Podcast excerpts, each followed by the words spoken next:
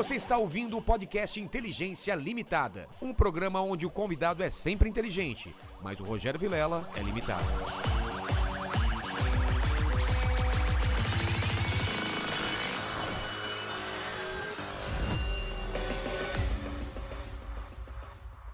Olá, terráqueos, como é que você tá? Eu sou o Rogério Vilela e está começando mais um Inteligência Limitada. O programa onde você já sabe a limitação da inteligência acontece somente por parte do apresentador que vos fala, porque sempre trago pessoas mais inteligentes, mais interessantes com a vida muito mais legal do que a minha. Não é mesmo, pequeno mandíbula? É você que vai controlar a mesa hoje? Sou ou é eu. seu irmão Max? Não, sou eu, o mais bonito. É, eu tô sabendo que o seu irmão plagiou o Janones aqui, cara. É, descobrimos agora, né? É, ele foi todo descolado, falou senta o dedo no like, depois soubemos que isso, esse termo foi, foi cunhado pelo André. É, então, bom. Fica aí, vamos, vamos ter que descobrir se isso é verdade, né? O, And- o André reivindicou a autoria, mas eu já tinha ouvido isso aí antes. né? É, rapaz, o áudio tá bom? Aparentemente sim, o pessoal não falou nada. Então, beleza. Como que o pessoal da live participa pelo chat? Como que é que é o esquema aí? Cara, é muito fácil. A gente tá fixando aqui os valores do superchat aqui, então dá uma olhada lá pra ver como você participa com perguntas, comentários ou jabazão. Lembrando que não dá pra ler todas as perguntas, a gente escolhe as melhores. Exatamente, vamos ler as melhores perguntas. Você que tá aí, então, é, você viu que é muito fácil, não requer prática nem tão pouco habilidade. Qualquer criança se diverte, qualquer adulto se fascina. Não é mesmo, André? É isso daí. Eu te chamo de André ou de Janones? O que, que o pessoal te chama? Chama mais de Janones. É. Mais no chat o pessoal tá te chamando de outras coisas também. Sim, sim. é, mas sim. aqui vamos chamar de Janones, então. Beleza. Antes de começar o papo, eu queria que você me desse meu presente inútil, que eu sou um cara interesseiro. Ó, estou cheio de presentes inúteis. Aqui é um lugar para guardar velharia. Vamos lá. Trouxe seu presente, veio direto lá de Minas Gerais. Esse aqui é um presente, Vilela, que ele pode ser útil ou ele pode ser inútil. Vai depender Ah, da aplicação. Se tá você bom. tiver afim de, de fiscalizar, de buscar aonde que está indo o seu dinheiro, o dinheiro que você paga nos seus impostos, ele vai te ser muito útil. Tá. Mas como eu acho que você não está com essa preocupação agora, talvez seja, por enquanto, um presente inútil. Ixi, tá todo fechado aqui. Mano, mano. Cara, eu olhei isso daqui, sabe o que eu pensei, Mandiba? Você assistiu Ah. Round Six? Não assisti ainda. O cara recebe um cartãozinho com um triângulo, um círculo e um quadrado. Eu falei, pô, pronto. Eu achei que tinha alguma coisa a ver com PlayStation quando eu vi É. na chamada. Mas não tem. É, os caras não explicam direito o que que é aquilo lá. Você assistiu esse Round Six aí? Não. Seria- Cara, assiste. Mano. Eita! Que isso, cara? Fiscal do povo. Esse é um colete Dá pra ver aí, Mandíbula? Vilela, esse é o colete que eu utilizo para fazer muitas das fiscalizações que a gente já realizou no estado de Minas Gerais. Nós vamos falar sobre isso aqui também. Que legal. Só que esse aqui não é um colete qualquer, não. Ele tem um significado especial. Por quê? Esse aqui foi o colete que eu utilizei no- na minha live, que bateu todos os recordes. São mais de 40 milhões de visualizações eu tenho nessa live. 40 milhões de Quando foi visualizações. essa live? Ela foi em setembro de 2019. Ela é o recorde de visualizações O que, que total. tava acontecendo? Que, que... Foi quando o pessoal da Câmara tentou caçar o meu mandato Ah, tá. por eu ter denunciado algumas coisas erradas que estavam acontecendo lá. A gente fez um chamado nas redes eu sociais, subir seu microfone um pouquinho. Aí, beleza, e atingiu 40 milhões de visualizações. Caramba. Esse colete também eu utilizei ele em várias fiscalizações que ficaram bastante conhecidas no estado de Minas Gerais. A gente conseguiu cassação de um prefeito, inclusive. E eu detenho também um outro recorde, que é o recorde mundial de acessos de comentários simultâneos numa live. Foi no dia 1 de setembro do ano de 2020, do ano passado. A gente conseguiu aí ter a live mais comentada do mundo ocidental em toda a história. A gente bateu o recorde da Marília Mendonça, inclusive. Caramba. Foi matéria no Globo, no Mas, mas Estadão, em, na em qual plataforma? No Facebook. No Face. No Facebook. No Facebook. O- a, a rede que eu sou mais forte hoje, que Ah, eu é? tenho o maior número de seguidores, é no Facebook. A gente tem uma base total de 12 milhões de seguidores, sendo 8 via Facebook. Então, é um, um colete que tem um significado bacana. Você tem quantos anos? Eu tenho 37. A minha idade. Então você não deve lembrar direito do fiscal do Sarney. Lembra que tinha o pessoal com. com... Que tinha. Você Qua- quando- já ouviu falar nisso, Mandíbula? Não, não, não é da minha Nunca? época. Não. não, é da minha época também, mas eu já ouvi falar. O pessoal fica fazendo conta aí. Ontem aqui a gente fez uma live, eu tenho 37. Aí eu falei que lembrava de alguma coisa e falei, ah, mas isso daí não é da. Como você pode lembrar? Você lembra alguma coisa que eu falei? Ontem. Putz, é que cê- vocês Eu falei tanta bastante coisa, coisa, né? com, é, Foi com- alguma com o coisa de- Eduardo. Ah, do ET, que eu assisti ET no cinema. é. Pô, mas eu. Sim. O ET. É, mas, ele... mas essas é de contas não batem. 84? Não, não, mas ele, ele passou depois do Ah, cinema. tudo bem, tudo bem. Entendeu? Não foi na, hora, na época que ele estreou, entendeu? Depois teve matinê, essas é, coisas, né? exatamente. Mas você lembra desse negócio do fiscal do Me Sarney? lembro, me lembro. E tem até, eu tenho um assessor que gostou tanto da ideia do fiscal do, do Sarney que ele, ele não é o fiscal do povo, ele é o fiscal do Janones. E ele Ah, utiliza o colete também e vai É ajudando tipo a do gente nas ombudsman do fiscalizações. Janones.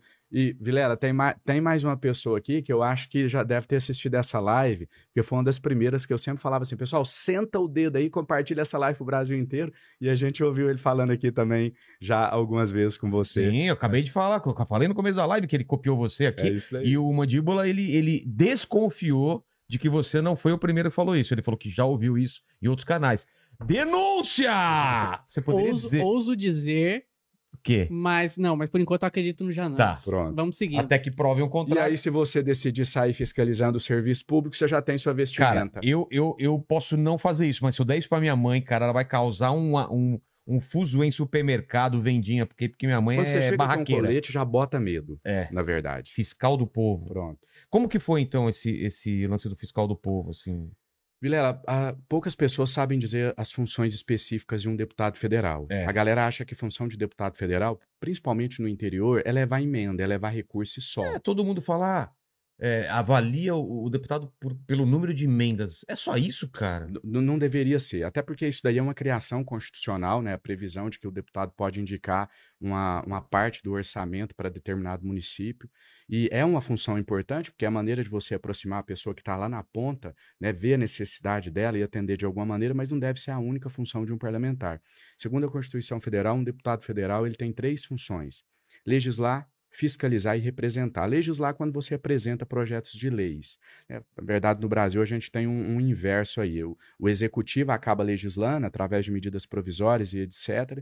E a gente tem um legislativo que, na prática, é quem executa, né? Faz o presidente É. refém, o chefe do executivo refém, e é ele quem governa. Então, legislar é representar, representar você representa quando você fala em nome das pessoas, seja nas suas redes sociais, seja na tribuna da Câmara, e fiscalizar. E quando eu entrei na Câmara, eu percebi que esse lance da fiscalização estava um pouco esquecido. Mas fiscalizar lá dentro ou na rua? Tudo, Tudo. tudo. Na verdade, o deputado federal, o estadual, na esfera estadual, e o vereador, ele é, antes de tudo, um fiscalizador da lei. Ele fiscaliza a aplicação da lei. Né? E eu sempre fiz esse trabalho, mesmo antes de eu estar na vida pública, de eu ter um mandato. Sou lá do interior de Minas Gerais e antes de eu chegar De onde? sou do interior de Minas Gerais, Qual, qual cidade? sou da cidade de Ituiutaba, lá no Triângulo É Mineiro. perto de qual outra cidade? Região de Uberlândia, Ah, Uberá, ligado. Baraguari, ali Sei, no. Triângulo. E ali na minha região eu sempre fiz um trabalho antes de eu me tornar deputado. Eu sou advogado de formação e durante 10 anos eu atuei em prol de pessoas que precisavam de um exame, de uma cirurgia, de um medicamento. Então eu entrava na justiça, ganhava a decisão que obrigava o Estado a transferir, por exemplo, aquele paciente Entendi. ou a fornecer o medicamento, mas até aí era uma tarefa meio que comum, porque isso daí todo mundo fazia e a justiça era muito sensível, sempre dava as liminares. O meu diferencial é que eu ia meio que como um fiscal lá cobrar para aquela medida ser executada. E aí eu utilizava as minhas redes sociais para pressionar até que aquela medida fosse cumprida. E, e nesse ponto, sua rede social ainda era pequena, ou já era... Era grande para a cidade, para a Tá. região. Eu tinha ali 60, 70 Ah, mil seguidores. grande, tá, tá. Tinha 60, 70 mil seguidores, tinha alguma relevância local. Então, quando eu chego como deputado federal, eu falei, eu vou resgatar isso que eu já faço na minha vida, que eu já faço como advogado, eu quero levar isso para a Câmara também. Esse trabalho de fiscalização, de cobrar. E aí, Vilela, teve vários casos que ficaram muito famosos. né? Minha minha rede social principal é o Facebook, mas que rodou bastante em todas as redes, não só em Minas, mas no Brasil todo. Locais que a gente chegou para apurar denúncias de que tinha ambulâncias abandonadas, que já deveriam ter sido entregues, estavam É, A envelhecendo. pra caramba, Porque fica né? esperando o político para tirar a fotinha entregando a Ah, chave. cara. Aí o paciente está lá sem condição de ser transferido, tem 50 ambulâncias no pátio, mas o cara fica esperando para o deputado autorizar, entregar para ele ir lá e tirar a foto Putz, entregando e fazer política em cima. Então a gente teve vários lugares, por exemplo, que a gente chegou e o segurança tentou barrar e veio segurança de prefeito. Não, você só entra aqui com autorização de prefeito. E eu entrava na marra. Porque, na teoria, a gente tem esse direito de fiscalizar ou não? Eu posso... Eu, como cidadão, posso entrar pra fiscalizar eu preciso Você, como realmente... cidadão, você tem o direito, atendido a alguns requisitos. Tá. Horário, Ah, etc. Pedir autorização, mas você tem o direito também. Quero ver, quero ver aí as, as ambulâncias que foram Isso, entregues. Tá isso. tudo... Ah, tá. Porque a administração pública ela tem que seguir o princípio da transparência É, dos atos públicos. Então você consegue. Agora, no nosso caso, como parlamentar, deixa de ser apenas um direito, passa a ser Claro. uma prerrogativa. Então eles não têm como impedir. Claro, você também não vai causar tumulto, impedir a realização dos trabalhos ali. Então, Sim. feito isso, você consegue entrar e fazer a fiscalização. E eu percebi que estava esquecido, não existia isso. E o que eu acho mais impressionante é que como é, isso começou a reverberar no Brasil todo. Hoje, se você olhar nas redes sociais, o que tem de fiscal do povo esparramado no Brasil não Ah, está é? Rio Grande do Sul, aqui em São Paulo eu conheci, no, no dia da manifestação, Seria o ideal. na cara. Paulista eu conheci vários aqui, que hoje já são vereadores, outros que não têm mandato ainda, mas a gente começou a inspirar pessoas a fazer esse trabalho. E os caras fazem um colete igualzinho, o mesmo colete, coloca no corpo e vai lá e fiscaliza e cobra. Agora, enquanto eu estava te aguardando, eu estava ali no Instagram e vi uma, uma vereadora de uma cidade lá de Minas Gerais fazendo exatamente o mesmo trabalho. Então a gente fica feliz em ver que a gente inspirou outras pessoas a fazerem o mesmo e a gente está resgatando essa função aí do poder legislativo, dando visibilidade para ela, que é a função de legislar e de fiscalizar. É, você falou de transparência. O que eu, o que eu acho mais difícil é o, o, o povo, o público comum, e eu me, eu me enquadro nisso porque eu não sou nenhum especialista em político, é entender como funciona é, as coisas lá dentro, né? O que, que eu posso cobrar, é, o que, que eu posso é, exigir, porque, pô, a gente, a gente vê só coisas, ah, o pessoal tem foro é, privilegiado, não pode ser preso, ah, é fundo, fundo eleitoral de absurdo. Agora a gente quer saber, tá, se não for o fundo eleitoral, o que, que pode ser? Quais são as alternativas? A gente não sabe, a gente só sabe que uma coisa é ruim ou é boa. Ah, eu não quero isso, mas quais são as alternativas? Como que eu faço para quebrar esse sistema do, de- do que as pessoas fazem emendas como troca de, de favor? Como que a gente quebra isso? Como que a gente faz esse sistema mudar? Você que tá lá dentro, assim, porque você concorda que o sistema já funciona e é difícil quebrar isso, né? Primeiro, no início da sua fala, você falou assim que você é uma pessoa comum. É. Primeiro, Vilela, quero te dizer o seguinte: eu sou fãzão do seu trabalho, estou muito Obrigado. feliz de estar aqui. E eu vejo que aqui você recebe pessoas da direita, da Sim. esquerda. E eu vejo que, eu, eu imagino que às vezes você se sente meio um ET, né? Quando É. você fala que você é uma pessoa comum, você fala, porra, mas eu não tô nem daqui nem dali, etc. Aí eu quero te dizer o seguinte: para nossa surpresa, principalmente da gente que está inserido nas redes sociais e tal, eh, você me perguntar hoje assim, Janones, 80% da população está em qual desses espectros e tal? 80% não está em nenhum nem outro. Também Eu costumo dizer o seguinte: o povo mesmo, povo, e quando a gente fala povo, ah, o que, que é povo? Ninguém define o que, que é, É. povo. Povo é o homem comum. Povo é aquele cara que não está preocupado, ele não tem, não é que ele não está preocupado, ele não tem tempo para ficar na rede social defendendo o Bolsonaro nem falando mal do Bolsonaro. Ele não tem tempo de ficar na rede social defendendo o Lula nem falando mal do Lula. Porque esse cara, o cara comum, esse cara tá preocupado com colocar comida na mesa. Esse cara tá Com preocupado segurança. com como que ele vai garantir a segurança dele e da família dele. Exatamente. Como é que ele vai pa- pagar a mensalidade do filho dele, porque ele não tem condição, ou, ou- ou encontrar uma escola pública de qualidade. Então, esse que a gente chama de um homem comum, esse cara é o que define eleições, esse cara é o que define o futuro do nosso país. Não é essa bolha. Esse cara, ele vota como? É com o coração ou com a cabeça?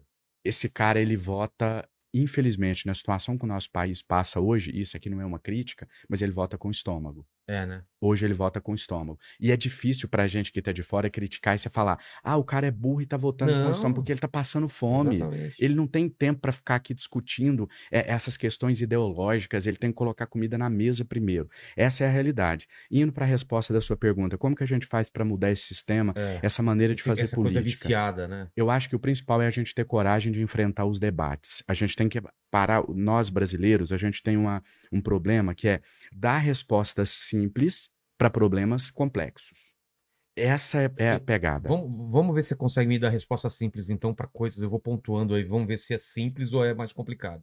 Por exemplo, por que, que esse centrão domina, domina e, e- e todo mundo precisa dele e precisa chantagear esses caras, precisa pagar uma graninha, porque senão ninguém governa? Isso é real? E, como, e se for real, como que muda isso? Isso é real. Isso é real. E aí, sua pergunta me. me- Tá. me- eu vou fazer uma outra colocação aqui para responder a sua pergunta.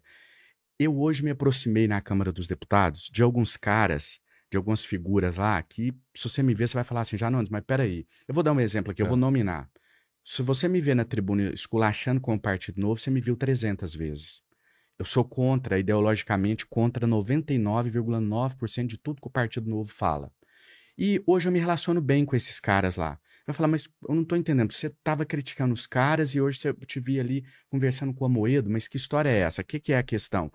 É, a gente busca. é, Eu percebi, quando eu cheguei na Câmara, eu cheguei com a ilusão de que a gente você chega achando que você é um super-homem. É. Eu- Agora eu Vou tenho um mudar, mandato, eu é, vou vou mudar o mudar, Brasil, eu é. vou mudar o mundo, eu vou revolucionar isso daqui. É, o que, o que me parece é isso, que É, as a gente pessoas chegam com essa vontade e chega lá, tem um, tem um sistema que fala, ô, calma, cara. que te dá uma gente, freada. A gente tá aqui maior tempo, você acabou de chegar, não é como você... É Vai isso? devagar, É. exato, exato. E aí, por que, que eu dei esse exemplo do Partido Novo? Para dizer o seguinte: quando eu vi que não era assim, quando eu vi que a maioria ali não estava com a mesma eh, disposição nossa de mudar o Brasil, de fazer diferente, eu falei: opa, pera lá. As questões ideológicas eu vou deixar para um segundo momento. A minha primeira prioridade é me cercar de quem não é bandido. Então eu vou me aproximar de quem não é bandido. Eu vou me aproximar dos caras que não estão aqui para roubar, que não estão aqui para pedir propina, que não tem rabo preso, pros caras que não estão aqui em troca de cargo. Ah, eu Mas- quero um cargo no sabe, estatal. a- o pessoal lá sabe quem, quem tem rabo preso e quem não tem. Dá pra saber. Não dá pra você afirmar porque É, você não tem então. prova, mas você percebe pelas condutas quem Tá. tem rabo preso. Quem não tem... Vilela, eu fui pro conselho de ética e é, sofri um processo de cassação que, graças a Deus, eu fui absolvido, porque eu falei em uma transmissão ao vivo, lá de, de dentro do plenário da Câmara, que existia corruptos na política. Pô, nossa! Não apontei nome, não Nossa! existe corrupção na política. Aí o pessoal ficou... Você não caça esse cara, porque É. não existe Não corrupto na existe, política. claro que não. Que Não isso, existe. você tá Onde já se viu? É. né? Ninguém nunca viu corrupção no Brasil, não existe. É a mesma Então, coisa falar que o, que o mandíbula fala todas as palavras corretamente. exato. Pô, aí Eu não entendi essa colocação. tá bom, tá bom. O Júlio Verme, ele mandou um Júlio Verme. Você sabe que eu nunca vou esquecer isso, né? Eu sei, eu sei. Então, assim, a gente precisa é, deixar de achar que existem respostas simples para problemas complexos. Não, não, não existem essas Então, respostas tão simples. Você me deu uma, uma solução. Então, é se aproximar das pessoas que são mais corretas. primeiro passo. Tá. né, Né? É, Formar- correto fica muito subjetivo. É, É, pessoas, eu acho assim, por exemplo, você tem uma diferença ideológica, você quer ir por um caminho, ambos acham que ambos querem melhorar a vida do povo, vamos dizer assim, Tá. querem melhorar o nosso país. Mas o Partido Novo, por exemplo, ele entende que o caminho é por aqui, o Janones Isso. entende que é por aqui, mas a gente quer chegar no mesmo local. é. A gente quer chegar no mesmo lugar. Ninguém tá ali em troca de cargo, de, de estatal, de propina, de nada. Eu acho que é o primeiro passo. Mas aí, indo por uma questão, quando eu falo coragem de enfrentar os problemas, é a gente, por exemplo, fundo eleitoral. Vamos falar do fundão. Você só vê dois posicionamentos hoje. Quem sentar aqui e você perguntar do fundão, só tem duas respostas que o cara vai te dar. Ou ele vai te falar que o fundão tem que acabar, e todo mundo que tá na internet aí vai aplaudir, vai- Claro. ou o cara vai falar que o fundão é o custo da democracia, que tem que existir mesmo, e esse cara vai pegar 5 milhões para financiar a campanha dele nas próximas eleições. Nenhum dos dois estão certos. Só uma parte que a- é, eu perguntei pra Tabata, ela falou que o problema do fundão é que acaba esse, esse dinheiro indo pros amigos dos caras fortes. Então, os, os grandes e os velhos da política acabam ficando com dinheiro e aquele, aquele cara que precisa realmente, que tá entrando com vontade da periferia, não chega dinheiro pra eles. Pronto. É isso? Exatamente isso. Você antecipou minha resposta e a Tabata é uma dessas deputadas que eu tenho em, em alta conta lá na Câmara, que tem o mesmo propósito que nós, e é exatamente isso que eu ia dizer. A resposta não é tão simples, acabar com o fundo eleitoral ou não acabar. O fundo eleitoral, ele tem que existir, ele não pode existir da maneira que ele É. existe hoje. Que é para que, que existe o fundo eleitoral? Para perpetuar quem já está no poder, para os Então, caras não saírem de lá. E é para que, que o fundo eleitoral devia existir? Ele devia existir para o cara da favela, É, que não tem condição de financiar 100 mil santinhos para ele entregar de casa em casa, para ele poder fazer a campanha dele. O fundo eleitoral tem que existir para esse cara conseguir colocar uma gasolina no carro, para ele poder pelo menos visitar as Exatamente. pessoas que ele tem que ir. E eu te digo isso porque eu candidatei a primeira vez com 34 anos de idade e era um sonho candidatar, era um sonho meu me candidatar. Eu sempre sonhei em estar na política Ah, desde é? criança. Tem uma, uma história bacana, interessante, que parece até um exagero meu, mas não é. Quando eu tinha 7, 8 anos de idade, eu já assistia horário eleitoral. E aquele lance de criança que algum adulto chega perto, "Que que você vai? chega perto e pergunta: o que, que você vai ser quando você crescer? Eu falava assim, prefeito, que era a Sério referência que a gente tinha de política, desde criança. É, é difícil uma criança já. Difícil. Né, Colecionava querer- santinhos. Eu sei, da eleição de 90 pra cá, o que você me O que, que perguntar, eu acompanhei. Da onde veio isso? Cara, eu acredito muito em Deus. Eu acho que é uma vocação, um chamado. Não existe uma Não explicação racional. Nenhum parente seu que Na- era. Não, foi não é nem só na família. Eu nunca tive contato com nenhum estranho, político. Eu nunca cara. conheci, nunca convivi, nada. Tá. E quando eu entro na faculdade para fazer direito à noite, na época ainda tinha videocassete, eu acho que a maioria aqui não sabe nem o que, que é isso. cassete? Eu Vocês peguei. Ah, vá. Peguei, Só peguei. Como, como, como peça de museu. Não, Não, não. usou mesmo. Pegou o usei, DVD. Ah, é? Usei, usei. Usou? Sim, não, usei, você já pegou usei. DVD. Você Não, tem não. 20. 23. Usei, peguei videocassete ainda. Sério? Sim, peguei. Mas o finalzinho, pouco tempo. Finalzinho, né? Você não viu Laserdisc? Não, esse eu não vi. Tá ligado o que é Laserdisc? Não. Era um DVD gigante, era pra filme, era um DVD desse tamanho, cara. É antes do videocassete? Não. aliás, era um CD desse tamanho, antes do DVD. É um pré-DVD. DVD depois veio aqui. E- imagina que eles não conseguiam colocar tudo aqui. É, então, era, era um tamanho desse, eram dois CDzão desse tamanho pra fazer um filme, ou, ou três. Era um discão, cara. Era um negócio que não Esse, pegou. esse eu não peguei, não. É. Esse eu não peguei. Eu peguei o DVD, depois o Blu-ray, que foi pouco É, tempo, né? é, que já é. veio o stream. Mas então, eu ia dizendo o seguinte: é, então eu sempre tive essa vocação, esse chamado, quando eu entrei na faculdade de Direito, a minha mãe tinha que gravar os programas eleitorais para eu assistir quando eu chegasse da faculdade. Você o pessoal gostava? muda, né? É. O pessoal muda de canal. Mas porque você achava interessante. Eu gostava de assistir, eu gostava de- legal, de, cara. assistir, de ouvir as propostas e etc, as musiquinhas. Mas você atraíam. conversava com seus pais sobre mudar o país, sobre mudar o mundo? Não, não. A minha família é uma família muito simples, muito humilde. Eles não ficavam meio aéreos. Ele fala: esse cara é um ET, ele não é dessa Não, mas, família, mas você não. pensava em ser prefeito pra. Para fazer a diferença, para representar as pessoas, para falar em nome delas. Eu Então, sempre. pra mudar. Para mudar. Ah, tá. Para mudar. Mas eu não conversava com a minha família Entendi. sobre isso. Ah, entendi. que eu disse. Mas aí eu ia dizendo o seguinte: é, eu disse isso para falar o seguinte: é, essa, esse, essa eh, vocação, esse chamado para a política não se traduzia em uma candidatura e demorou muito tempo para se traduzir. Sou filho de uma doméstica com um cadeirante. É, eu me coisa formei advogado trabalhando como cobrador de ônibus e através de uma bolsa de estudos para alunos carentes, através da- das políticas públicas. Era uma coisa Então, impensável pra você. absolutamente Não, não vou ter impensável. dinheiro pra bancar uma. e uma coisa que, às vezes, para quem está nos assistindo, pode parecer assim: ah, mas o cara não tem condição de fazer 100 mil santinhos para dizer, não Quanto tem. é? Você não, Sei não lá. vai ter. Sei lá, 2, Se- 3 mil 3 reais, mil 5 reais. mil é reais. Não vai ter. é. E você ainda precisa do combustível para você rodar. É. Então, eu acho que o fundo eleitoral ele tem que existir para isso. Mas esse debate não é interessante. A deputada, quando faz essa defesa aqui é, é, dessa, dessa bandeira, que também é a minha, ela não recebe aplausos, É. isso não chama atenção. Você tem os dois extremos, como eu disse. Ou quem é, fala que tem que acabar com o fundão para ganhar aplausos, ganhar clique nas redes sociais, e quem fala que tem que manter, pra, que é o custo da democracia para justificar os 5 milhões que eles vão Porque, receber porque eu vou falar por que o fundo eleitoral aparece. Pra tirar aquela coisa do caixa 2, de empresa, não é isso? É um jeito de tentar resolver isso, não é? Exato. Exa- Na teoria é bacana. teoria, né? Na teoria é bacana. É. né? Você falar assim, ah, deveria ser para isso. Quem não tem condições vai receber o suficiente para bancar suas Que é eleições. dividido entre todo manter. mundo. Exato. Exato. Não é o que Não é o acontece que na prática. acontece. Na verdade, Vilela, ambos, tanto quem defende acabar, vamos acabar total com o fundão, quanto quem defende, não, tem que manter um fundo de 5 milhões para cada deputado, que é o valor que os caras querem, ambos estão defendendo uma coisa só, perpetuar no poder. Porque Por esses caras que estão defendendo acabar com o fundo eleitoral, eles têm grana para bancar a campanha Ah, deles. eles vão ter muito mais vontade. Eles não querem fundo eleitoral. Os porque pequenininhos a não vão partir- ter chance contra Não, a mim. partir do momento que você extingue o fundo eleitoral, acabou o pobre na política. Não, e ele tem também pode ter amigo empresário que vai bancar e depois vai, vai devolver isso pra ele. É muito fácil para um deputado que foi financiado pelo Salim Bitar, por exemplo, lá, é, é, chegar dentro da Câmara dos Deputados e defender o fim É. do fundo eleitoral, porque o cara vai financiar a campanha dele de novo na próxima. Exatamente. E é muito fácil para um deputado que já está lá, que é um, um, um cacique no partido dele, que vai ter 5 milhões na conta dele, defender a existência do fundo. Ele, Percebe que esse caminho do faz, meio é. que eu estou defendendo, que a deputada defendeu aqui, esse caminho do meio não se perpetua ninguém no poder. A gente está correndo risco de perder a nossa cadeira, É. porque a gente vai fomentar a democracia através desse caminho, e às vezes alguém que está de fora hoje pode tirar a cadeira do André Janones É. e eu não estar na Câmara mais. Então não é interessante. Entendi.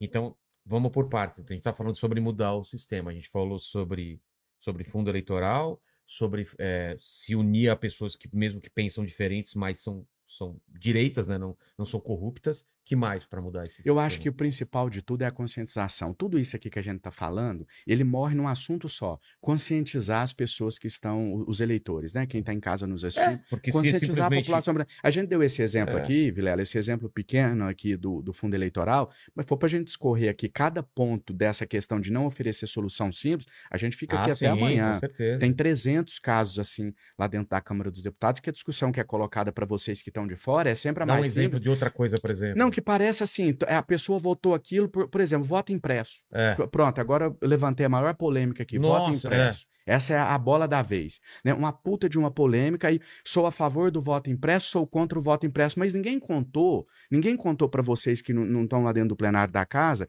que não era o voto impresso que estava sendo discutido. O que estava sendo discutido era apuração manual, ninguém é contra o voto impresso. Qual que foi a historinha que contaram para vocês? Que o, o voto do eleitor vai sair e ele vai olhar antes de votar e vai cair lá do lado e pronto. Aí quem está de fora fala, gente, mas que mal tem nisso? Porque vamos lá, que mal tem É. nisso? Tudo bem, a gente confia na urna eletrônica, mas isso não tem problema nenhum. Então por que, que não estão querendo o voto impresso? Mas eles não te contam que o, o voto impresso, da maneira que estava sendo votado, ele previa que, em caso de diferença nos votos em papel com os votos da urna, essa diferença podia ser de um voto. Tá. Você ia fazer toda a apuração manual. Caramba. Aí ia sumir urna, aí ia sumir voto, aí ia sumir cédula. Aí sabe o que, que ia acontecer? Bastava você sumir uma urna, que você ia entrar com- na justiça Recurso. e a eleição ia ficar subjúdice. Se a eleição ficar subjúdice, subjúdice, o que, que aconteceria? O atual presidente continuaria no poder. Tá, eu não sabia disso, por exemplo.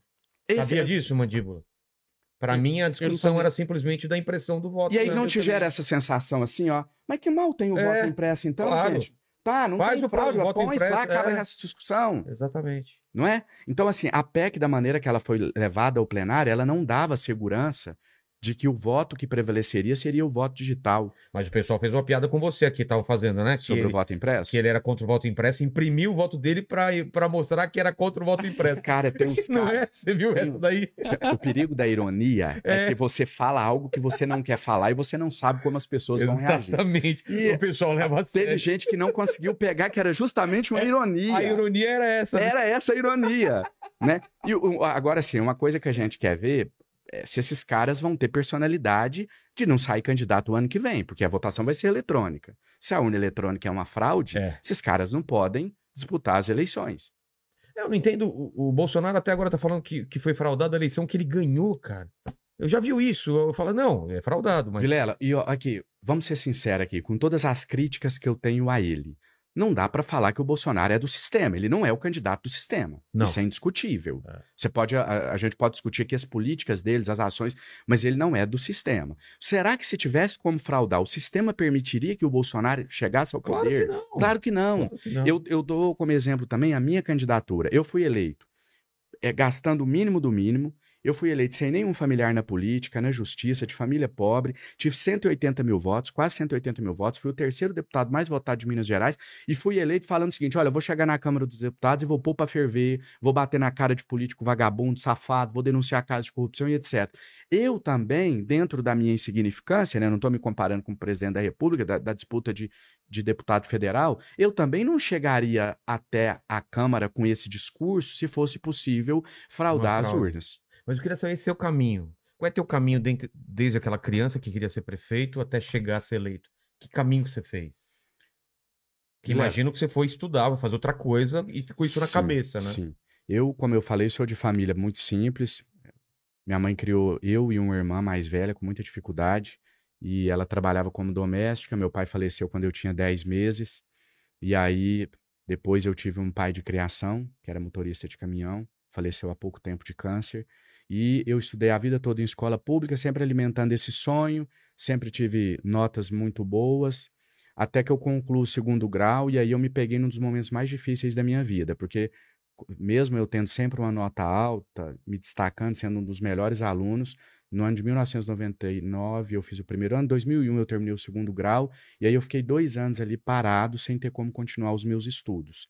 Dentro de mim eu tinha uma convicção total de que eu eh, voltaria, que eu ia concluir meus estudos, que eu ia realizar o grande sonho da minha vida, que era me tornar advogado, e ia dar continuidade, e quem sabe um dia ter um mandato na política também. Mas as pessoas em volta duvidavam muito. Então eu enfrentava muito aquela coisa assim: não, que pena que você desistiu, você era um aluno tão bom, tão aplicado, mas não virou nada, né?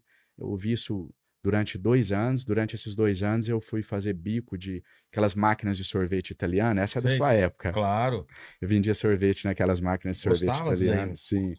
E fiquei dois anos fazendo esse bico, até que eu descobri no ano de 2003, na minha cidade, um curso chamado Prevest, que era um curso pré-vestibular para alunos carentes, que dava oportunidade. A minha cidade só tinha faculdade particular à época, e esse curso premiava os 10 melhores alunos com a bolsa de estudos, onde ela, esse curso pagava 70% do valor da mensalidade na faculdade.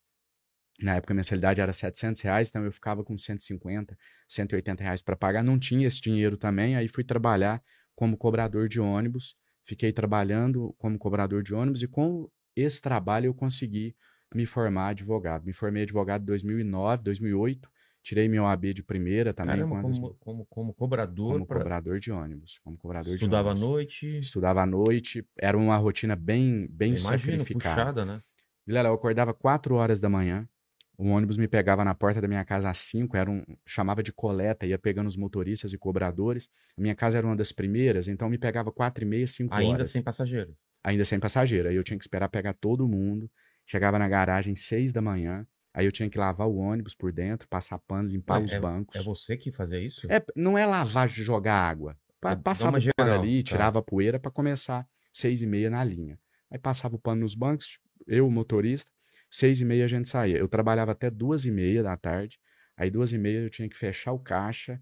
Aí tinha que correr na garagem, jogava lá o, o- fazia o acerto do caixa e eu tinha que voltar para pegar o mesmo ônibus voltando. Sei. Eu morava do outro lado da cidade. O ônibus chegava em casa quatro e meia, da, três e meia. Quando eu perdi, eu chegava quatro e meia. Aí eu almoçava esse horário para seis horas da tarde sair para onde eu fazia o curso pré-vestibular, porque eu tinha que ir a pé. Pô. E era muito longe, longe pra caralho, do outro lado da cidade. Eu tinha que ir a pé, chegava lá às sete da noite, ficava até dez e meia, para dez e meia sair para casa, chegar onze e meia em casa e repetir esse trajeto. Tinha aí quatro, cinco horas de sono só por noite. Era uma rotina bem, assim, bem sacrificada mesmo. Nessa época eu cheguei a pesar 50 quilos, pra você ter uma ideia. Cara, tá com Cheguei a quanto? pesar, eu peso 70, hoje eu peso 70 quilos. Cheguei a pesar 50 quilos.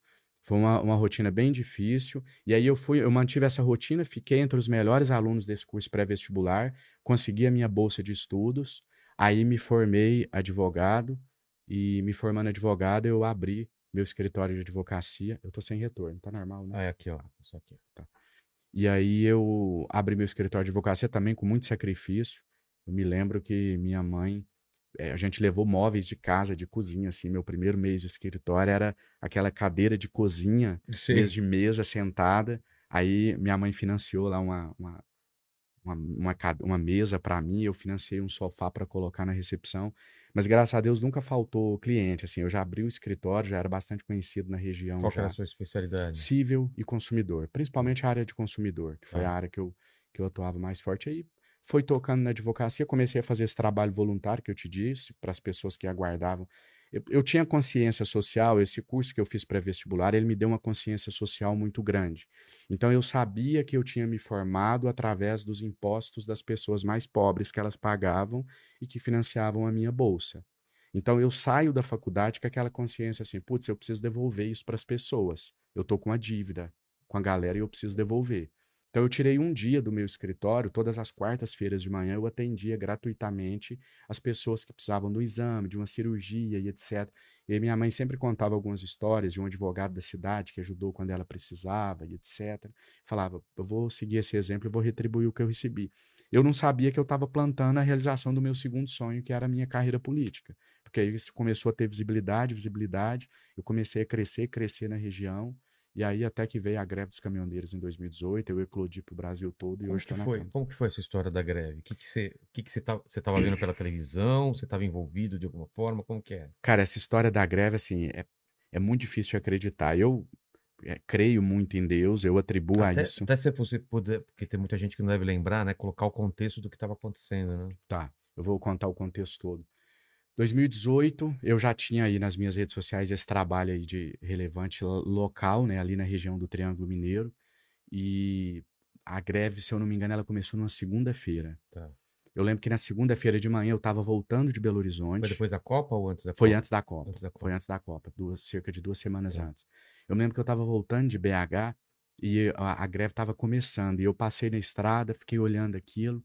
Falei, eu, eu vou esperar, porque a gente ainda não estava muito entendendo o que, que era. O que, que é a greve, com qual reivindicação, quem que está certo, o governo ou os grevistas. Então eu não me posicionei no início. Eu me lembro que quando eu cheguei na minha cidade à noite, um amigo que hoje inclusive trabalha comigo, ele falou assim, Janones, você precisava fazer um vídeo sobre a greve. Eu falei assim, mas apoiando ou criticando? Ele falou assim: acho que apoiando. Eu falei: vamos esperar mais um pouco só para eu entender, para eu não entrar sem entender. Isso foi na segunda-feira. Teve a terça-feira, eu não me manifestei. Quando foi na quarta-feira, eu estava almoçando e eu tive um, um, um, um amigo meu me tinha me chamado, perdão, um amigo meu, um caminhoneiro lá da minha cidade, na terça-feira à noite, ele tinha me mandado uma mensagem assim, Janones, a gente está aqui na rodovia e a gente queria, a gente está aqui parado já, já está uma fila gigante aqui, mas a imprensa não está cobrindo. A gente chamou aqui as emissoras de TV, os canais locais e ninguém veio para cobrir. E você, a gente sabe que a sua rede é grande aqui na região, vem aqui para gravar com a gente. Eu falei, beleza, amanhã eu vou. Amanhã à noite eu vou, que era na quarta-feira. Eu tava almoçando na, na quarta-feira eu senti um insight assim, eu falei, eu vou agora. Eu deixei o prato de comida, eu tava na casa da minha irmã, deixei o prato de comida, falei, eu vou agora. Peguei o carro e saí. Até chamei esse amigo meu para ir comigo, aí tava demorando, eu falei, pode deixar que eu vou sozinho. Peguei o carro, fui pra rodovia, cheguei lá. Aí no caminho eu mandei um áudio para esse amigo meu. Falei, por que que eu te falo questão intuitiva, assim, para mim é sinal de Deus. Esse amigo meu falou, Janones, eu tô cansado demais, tô indo para casa. Eu tenho esse áudio até hoje. Aí ele falou, tô indo para casa, volto à noite. Aí eu falei assim, olha, eu tô indo gravar um vídeo lá agora que vai explodir pro Brasil todo. Esse vídeo vai romper todas as barreiras, vai eh, viralizar no país inteiro. Você vai perder a chance de estar nesse vídeo comigo. Ele falou, não, tranquilo, pode ir. De noite eu apareço lá. Agora, de onde eu sabia que esse vídeo ia viralizar se eu nunca tinha feito um vídeo na vida que viralizou? Eu não tinha o hábito de fazer vídeos. As minhas postagens que eu falei que explodia e tal, era mais postagem escrita. Mas eu senti que aquilo ali. E mais ia... local também. Mais local. Eu nunca tinha feito nenhum vídeo com uma pegada nacional. É. Só questões locais. Foi que essa intuição, cheguei lá, gravei o vídeo. Cara, eu gravei o vídeo por volta de. O que, que eu falava nesse vídeo primeiro? Eu coloquei o título do vídeo assim: Não opine sobre a greve dos caminhoneiros antes de ver esse vídeo. E eu fui para dar força pros caras. Eu falei, ó, tô aqui na BR, tá aqui os caminhoneiros, eles me chamaram aqui. Não sou caminhoneiro, eu falo isso no vídeo, não sou caminhoneiro, mas sou sensível à causa deles. A gente precisa aprender a reivindicar, a reclamar, a cobrar as coisas no nosso país. A gasolina tá o preço tal, o diesel tá o preço tal. O Isso preço era o motivo principal. era o motivo principal. Dos caminhoneiros era mais a questão do diesel, do pedágio, a tabela de frete. Mas quando começa a ganhar o país, é quando a gente dá essa pegada popular. do- é igual aquela de 2013, não era mais por causa de dois É, centavos. começou por causa disso, mas depois Isso, virou outra coisa. isso. é. Então a gente tem, eu, eu dei essa pegada do tipo assim, a nossa chance de parar o país e de fazer a gente ser ouvido. É. Era basicamente isso que eu falava no vídeo. Cara, eu fiz o vídeo por volta de uma e meia da tarde, o vídeo foi postado. Eu tinha 70 mil seguidores. É, seis horas da tarde eu já tinha 150 mil seguidores. Seis horas da tarde. Quando deu meia-noite eu tinha 200 mil seguidores. Eu já tinha triplicado a minha rede. O vídeo já estava com 2 milhões de visualizações. Isso para um cara que tinha 2, 3 mil visualizações no vídeo. E aí, até aí, você. é, era um vídeo. Muita gente explode vídeo, muita gente faz um vídeo aí e ele viraliza. Até aí era um vídeo que viralizou e só. Aonde que é o milagre que eu falo que é é surreal, assim, quem convive comigo, que viu isso acontecer de perto, fala, cara, eu só acredito porque eu vi, porque é difícil de crer. Na, na, isso foi na quarta-feira. Na quinta-feira, por volta de duas horas da madrugada, eu, eu tava lá na rede, aí meus vídeos, eu fiz mais alguns vídeos falando sobre a greve, todos estavam é, é, bombando, um milhão, dois milhões de visualizações. Mas o que eu tô dizendo, eu não sou caminhoneiro, nunca falei que eu era caminhoneiro. Você não tem mais autoridade para falar naquilo ali. Ia parar ali, o Janones parou ali, foi um cara que fez um vídeo e explodiu. Fui dormir, deitei na minha cama, peguei meu celular, porque num dos vídeos eu dava o meu número de celular. Então virou uma Hum. loucura que você não acredita. Chegava 10 mil mensagens por hora. O celular não parava, ele travava, era uma loucura. Toda hora, toda hora, toda hora, toda hora. Eu fui deitar, a hora que eu deitei na cama, eu peguei meu celular e falei assim: vou escolher uma mensagem aqui. Eu faço isso até hoje nas minhas redes. Eu recebo milhares de mensagens por dia e eu respondo. Então, claro, de cada 10 mil eu vou responder uma, mas eu acho bacana responder para manter esse diálogo, essa proximidade com o meu eleitor. E eu fiz isso esse dia. Eu falei, eu vou bater o dedo aqui e escolher uma mensagem. As mensagens caindo, caindo, caindo. Eu fiz assim e abri uma mensagem. Era um áudio. Eu cliquei o áudio para ouvir. Era um cara do outro lado falar, Janones. O nome dele é Cláudio. Janones, aqui é o Cláudio. Eu sou motorista de caminhão. Eu sou a liderança nacional que está comandando a greve dos caminhoneiros. Seu vídeo chegou até nós, a gente achou muito bacana e a gente precisa assim de, a gente está com muita vontade, com muita, a gente está aguerrido para não desistir, para levar a greve adiante. Mas a gente precisa de alguém, igual amanhã a gente vai ser recebido lá em Brasília pelo presidente da Câmara. A gente precisa de alguém com a gente para liderar. para ser a nossa voz, para falar em nosso nome, alguém que tem um pouco mais de conhecimento jurídico, etc. Você pode fazer isso para nós? Pronto, aí foi a, aí foi a minha imersão de fato é, na, no movimento. Como advogado e meio Como porta-voz. Como porta-voz. Eu falava por eles e a gente reunia, a Mas gente você dava uma assessoria também. dava uma assessoria eles, né? jurídica também. Entendi. Dava uma assessoria jurídica também. E aí, num determinado momento, uma das lideranças dessa greve começa a sofrer uma pressão violenta. Os caras falaram, descobriram lá assim: ah, o Janone já foi filiado do PT no passado. Fui filiado no partido, eu não- nunca fui candidato pelo partido. Eu não fui vereador do partido, eu não fui de presidente do partido, eu era um filiado. Os caras descobriram uma ficha minha que eu tinha sido filiado no partido um dia e encheram a cabeça do grevista para ele falar, do, de uma das lideranças da greve, para ele falar assim: o Janones é um infiltrado do PT. Aí começou a correr isso durante a greve. O Janones é um infiltrado do PT, um infiltrado do PT. E eu tava no mesmo hotel que esse cara. A gente tinha combinado de tomar um café da O manhã. mesmo cara que te chamou. O outro, eles Ah, eram tá. dois. O parceiro dele. A gente tava no mesmo hotel que esse cara, lá na cidade de Catalão. Acordo de manhã para tomar o café da manhã. É a primeira vez que eu tô contando isso em público. É, a gente acorda para tomar um café da manhã e o cara. Já não, vamos tomar um café e vamos arrumar pra Brasília. A hora que eu termino de tomar o café, o cara tinha sumido. Ele não aguentou a pressão das redes, dos caras falando que eu era infiltrado, vazou. Sem te avisar. Sem me avisar, chegou na Câmara, pegou uns deputados lá de oposição ao PT, levaram ele lá na tribuna da Câmara dos Deputados para falar que foi traído, que não me apoiava, que não sabia que eu era eh, que eu não era liderança da greve, que ele nunca me chamou para estar na greve, mas pro azar dele eu tinha o áudio onde ele me chamava para liderar a greve com ele. Aí eu fiz uma live na época eu tava com puta do É, se tiver engajamento. isso daí fácil, deixa separado, a gente até toca aí. Se Tá. não tiver fácil. Tá. né? Tá, tá, eu tenho nas minhas, tá, é antigo, tá em É, maio Pede pra alguém se- achar, ele, ele toca lá no Douglas microfone. acha em maio É. de 2020. Tem uma das lives que eu fiz Por que durante a tá de greve, uma das capuz? últimas. Ele tá, tá Ele com tá frio? com frio. Tá com frio. Caramba, cara. E aí, e aí eu fiz essa live, onde nessa live, foi no final de maio, início de junho, eu reproduzo o áudio Tá. do cara me chamando para liderar a greve. Mas enfim, aí, Vilela, as pessoas me perguntam assim: Janone, se não fosse a greve dos caminhoneiros, você estaria na Câmara dos Deputados hoje? E eu respondo sem pestanejar: não, eu não estaria. Mas aí também eu te digo o seguinte: só com a greve dos caminhoneiros, você estaria na Câmara hoje? Ah, Também não estaria. Prova que o- a outra liderança que liderou o movimento junto comigo candidatou e teve 14 mil votos. Então, assim, a questão é: existia um trabalho de 10 anos. E quando a greve vem, joga os holofotes em mim, a galera entra nas minhas redes e falou: deixa eu ver quem que é esse cara. Tá. E aí começa a aparecer o meu trabalho. Entendi. Aí começa a pipocar os vídeos onde eu quebrei o pau na Câmara da minha cidade, enfrentei vereador, arrombei, arrombei entre aspas, né? Arrombei assim, entrei na marra em locais para fiscalizar o dinheiro público, denunciei casos de corrupção, casos de cidade que estava cometendo irregularidade, a gente foi lá, cobrou, o prefeito teve que recuar e mudar o que ele ia fazer para a população. Então a, a galera viu que tinha um trabalho, "Opa, olha o que esse cara faz, é bacana. Então a, a greve, ela foi para mim como aquele cantor que canta no barzinho a vida inteira e vai num programa de TV e explode. É. Se o cara não tiver o talento, não vai. Isso- No meu caso, não era o talento, era o trabalho. Se eu não tivesse um trabalho para mostrar quando todo mundo passou a me olhar, eu não tinha conseguido ter sido eleito e estar fazendo o trabalho que eu Mas até hoje você ainda é associado com os caminhoneiros ou perdeu, você acha, essa associação? Eu acho que, eu, eu acho que é, o, o- a questão dos caminhoneiros, ela agrega na minha imagem, ela agrega na minha biografia, é uma parte, né? Mas aí a gente teve várias outras lutas depois. Vou destacar duas aqui que teve um baita de um- de uma, baita de Não, uma só antes de sair desse assunto, só tô Tá. perguntando isso por causa dessa, desse, dessa nova, nova é, paralisação dos caminhoneiros mais associadas ao Bolsonaro que teve agora. Você tava por dentro, você falou com os caras, o que que aconteceu? Você tá, tá ligado, né? Foi bom essa sua pergunta. O seguinte, os caminhoneiros que me apoiaram durante o movimento grevista, eles não me apoiaram enquanto sindicato, enquanto associação, enquanto organização. Eu estou completando três, três anos de mandato. Eu nunca recebi ninguém do movimento caminhoneiro dentro do meu gabinete. Eu recebo caminhoneiro, mas o caminhoneiro não está lá como caminhoneiro, ele está como cidadão. Esses movimentos que tomam a frente hoje são movimentos organizados, são sindicatos, são associações de caminhoneiros. Eu nunca tive o apoio dessa galera. Quem me apoiava era o caminhoneiro trabalhador comum. Quem me apoia é essa turma.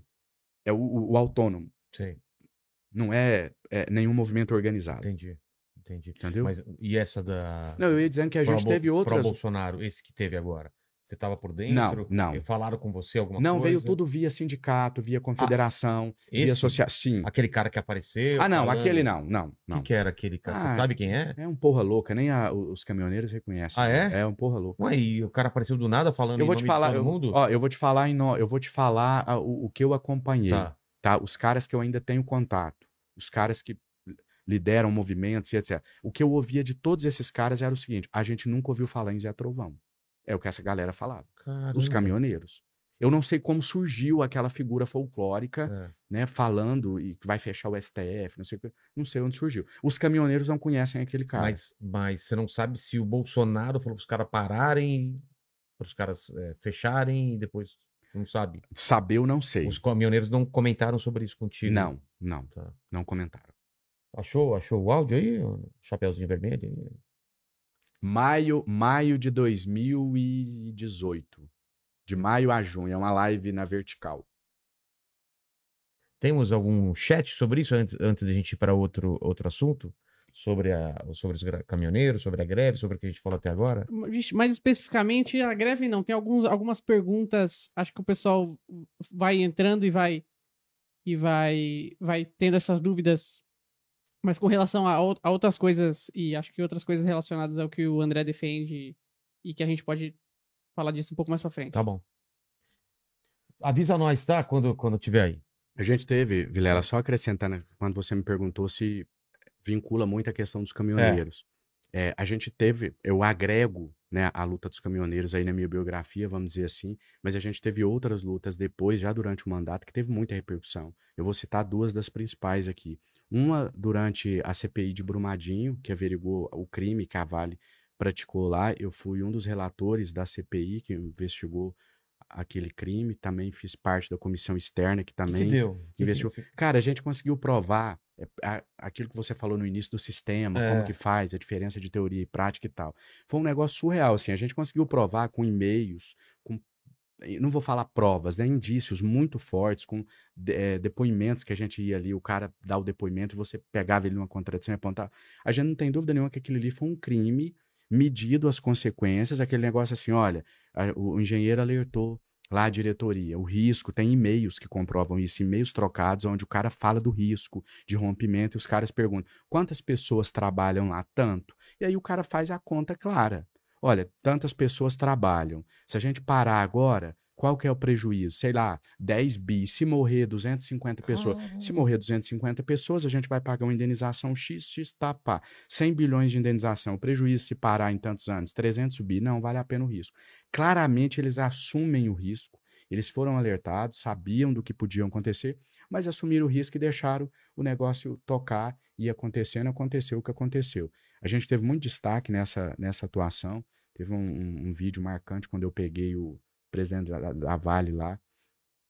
Falei para ele que todo brasileiro queria falar naquele momento e teve uma repercussão muito grande. E o segundo momento, que é a nossa luta atual aí, que essa sim foi a de maior destaque do mandato até aqui. Eu acho que essa é uma, uma pecha que a galera me vincula mais até do que a greve hoje, que é a luta pelo auxílio emergencial. Foi inclusive quando a gente bateu esses recordes que eu te falei Ah, nas redes nessa sociais, foi lutando pelo auxílio emergencial. A gente no meio da conseguiu pandemia. no meio da pandemia. Desde o início, a gente conseguiu aprovar o auxílio emergencial, eu fui um dos que conseguiu a aprovação. Depois do auxílio aprovado, a gente conseguiu a prorrogação através de muita pressão, O muitas governo não estava reuniões. querendo a princípio. Não né? estava querendo de maneira alguma, foi na base da pressão. como, como propaganda dele próprio, né? Foi na base. Depois usou como propaganda. A hora É. que viu que estava pegando bem, usou como É. propaganda. A gente cobrou bastante isso, a gente conseguiu a prorrogação, depois ficou um ou dois meses sem o auxílio, a gente conseguiu que ele voltasse. E a gente só perdeu uma batalha aí que a gente queria que mantesse no valor de 600 reais e a gente não conseguiu, o valor reduziu aí hoje para isso que está aí de 300, 150, dependendo da família. Achou aí, mandíbula? Alguma pergunta? Ah, do- per- pergunta a gente tem, Tá. tem algumas aqui. Então vamos lá. O, ó, por exemplo, o Matheus Barros perguntou, deputado, qual a sua opinião sobre a privatização dos Correios e dos bancos públicos? Ah, isso é legal. Essa outra coisa que parece uma discussão simples, mas eu queria também entender esses meandros aí. É. Porque, a princípio, eu sou também a favor da, da privatização do correio, porque o serviço é muito ruim, porque é caro, né? Aí, Vilela, a questão que eu falei da simplificação do problema, né? É, Você só vê lá assim, votou contra ou a favor, mas você não tem acesso ao texto que é enviado. Você votou o O- quê? eu, eu votei contra a privatização Tá. porque o texto da maneira que foi enviado ele foi péssimo. E aqui, quando a gente fala essa questão da, da, da mudança do sistema, das pessoas participarem mais ativamente, né, seja na questão da privatização ou em, qualquer outra, vou te dar um exemplo claro aqui. Eu falei aqui para você no inicinho do recorde que a gente bateu né, de, de alcance nas redes sociais. Sim. Essa matéria foi noticiada em todos os grandes veículos de comunicação do Brasil em setembro do ano passado. Saiu lá assim, você via no título assim, é, deputado bate recorde de Marília Mendonça e tem a live mais comentada do mundo ocidental. Esse era o título que mais você via nas matérias. Mas ninguém, nenhuma matéria me perguntou, ninguém, você não me perguntou aqui, o que que eu falo? Não, você perguntou, mentira. Você perguntou da mais assistida, da mais comentada, não. Mas ninguém me pergunta o que eu falava nessa live. O pessoal só liga nos números. Nossa, você teve 177 mil comentários simultâneos, você teve não sei quantas visualizações, mas ninguém nunca me questionou assim, ah, o que, que você falava nessa live que deu essa repercussão? Sabe o que, que eu falava nessa live? Eu pedia ao presidente da Câmara dos Deputados, naquele momento, que ele pautasse a MP número 1000. O que, que era essa MP? Era um MP que, se fosse pautada, eu vou resumir aqui de uma Tá. maneira simples para todo mundo entender. O auxílio voltaria para 600 reais. O auxílio estava em A medida 300 reais, se a gente derrubasse a MP 1000, que foi a que reduziu o valor do auxílio, ele voltava para 600 reais. Tá. Por que, que eu estou citando esse exemplo? Nesse dia, com esse recorde batido, com o meu nome estampado em todos os jornais do nosso país e até em, em- em um jornal no exterior, saiu pela questão dos números, não do assunto, mas dos números que eu tinha conquistado. Eu chego dentro do plenário da Câmara dos Deputados, faço um discurso na tribuna, a sessão dura mais de seis horas e o presidente da Câmara sequer toca nesse assunto. Ele sequer menciona, nem que seja para negar. Ó, a gente está aqui, como presidente da Câmara, eu quero dar uma satisfação, a gente não vai pautar a MP1000 por isso, por isso, por aquilo. Ele não toca nesse assunto, ele ignora, ignora. total. E você, aí você ignora, mas peraí, tem milhões de pessoas lá fora que estão ouvindo. Então, tem milhões de pessoas lá fora que estão cobrando. Esse pessoal tem que ser colocado no debate. Não dá mais para você fazer como você fazia quando não tinha as redes sociais. Quando você tinha só o jornal escrito, você vai lá, fala algo, dá uma sentença e eu, como eh, leitor, eu só aceito. Eu não tenho como ir ali te questionar, falar que É. você está mentindo, que não é daquele jeito. Então, dava para você ignorar a opinião das pessoas. Né, do, do povo, vamos dizer assim, agora não dá mais para ignorar. E eles continuam ignorando. Então, quando você, é, quando você não tem as pessoas inseridas no debate, você começa a dar respostas simples. Não, eu sou contra a privatização ou sou a favor da privatização? Você começa a seguir cartilhas. Eu sou a favor de privatização se ela for feita da maneira correta e com atra- através de empresas que não seja mais possível serem recuperadas. Ponto. Como assim? A gente tem o exemplo da Vale. Olha o exemplo da Vale, olha quanto que a Vale lucra hoje. Você não pode é, privatizar por privatizar. Então, se aquela empresa não tem como mais ser recuperada do ponto de vista fiscal, se você tem a garantia, se você tem estudos que comprovem que ela não tem como dar lucro, ok. Se não tem mais saída, vai temos que privatizar. Mas a privatização ela tem que ser a última das opções e não a primeira. Eu citei esse exemplo da MP1000 para falar como o sistema tenta manter as pessoas de fora do debate. Esse episódio dessa, dessa live que bateu esse recorde aí, teve um negócio fantástico que eu achei que foi o seguinte.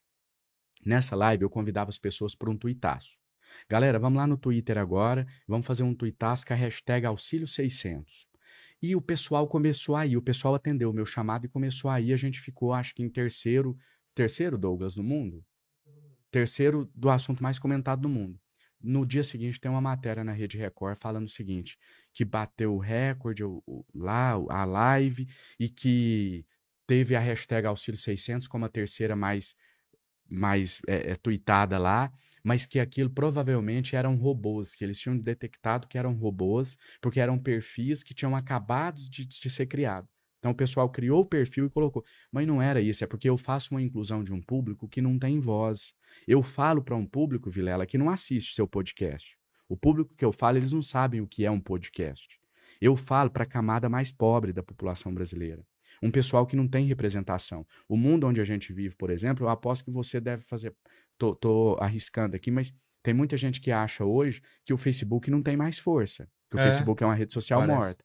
O Facebook é o que Minha domina. mãe só, só vê o Facebook. O Facebook, a, a massa tá lá, É. a grande maioria tá lá. Não tá no YouTube, não tá nos podcasts, não tá no Instagram. Os caras não sabem o que é Twitter. E eu tento dar voz para essas pessoas que normalmente elas ficam fora da discussão margem. política. Essa discussão de direita e de esquerda, se, se você perguntar à minha mãe se ela é de direita ou de esquerda, ela vai te responder que ela é destra, que ela usa a mão direita. Essa galera precisa ser incluída na política, porque são elas que definem o futuro do nosso país. Quem define o futuro do nosso país não é quem senta aqui com você para discutir Marx, para falar de comunismo de direita e de esquerda. Exato. Esses estão dentro da bolha dos 20%. A galera que vai decidir as eleições é aquelas que, infelizmente, não tenha todas as informações que deveriam ter. Então eu tento incluir essas pessoas no debate político, e aí na live eu chamo elas para ir para o Twitter, e essa galera não sabia o que que era Twitter. Então eles escreviam lá, Janones, eu vou criar o Twitter lá agora, explica aí. Eu, eu falava direitinho, ó, vocês vão entrar assim, baixar o aplicativo assim, no Android é assim, no outro é assim, e aí vocês vão criar o Twitter, vão lá e colocar jogo da velha e a palavra auxílio 600, orientando eles com esse objetivo de trazer essa galera para discutir. Então, esse debate empobrecido que a gente tem, seja de privatização, seja de um pagamento de um auxílio, é porque a gente não inclui essa massa, a gente não inclui quem define. Aí vamos voltar lá para a sua primeira pergunta. Como é que a gente vai mudar esse sistema? Como é que a gente vai mudar a política no nosso país? A hora que a gente colocar essa galera para participar, mas elas já participam, né? Elas vão lá e votam, mas não é só isso. É participar do debate, é falar uma linguagem que elas entendem, é convidar elas para fazer parte da política do nosso país. Eu sou advogado, eu sei falar bonito, eu sei falar o juridiquês, mas eu optei por falar uma linguagem que o povo entende. Por falar, eu optei por dialogar com as massas. E aí eu sou taxado de populista. E eu tenho orgulho desse título, porque populista é quem faz política direto com o povo, sem intermediários. A minha política ela não passa por vereadores. Eu não tive o apoio, Vilela, de nenhum vereador para ser deputado, de nenhum prefeito. Eu não faço política com intermediários. A minha política é direta com o povo. É direta com as pessoas que precisam do meu trabalho. Eu falo direto com elas. Então, é, essa opção minha é para isso, é para tentar fazer essa inclusão. Não adianta eu falar bonito, pegar um artigo da Constituição falar: olha, a gente precisa fazer a fiscalização dos serviços públicos, que não adianta, essa galera não vai ser incluída.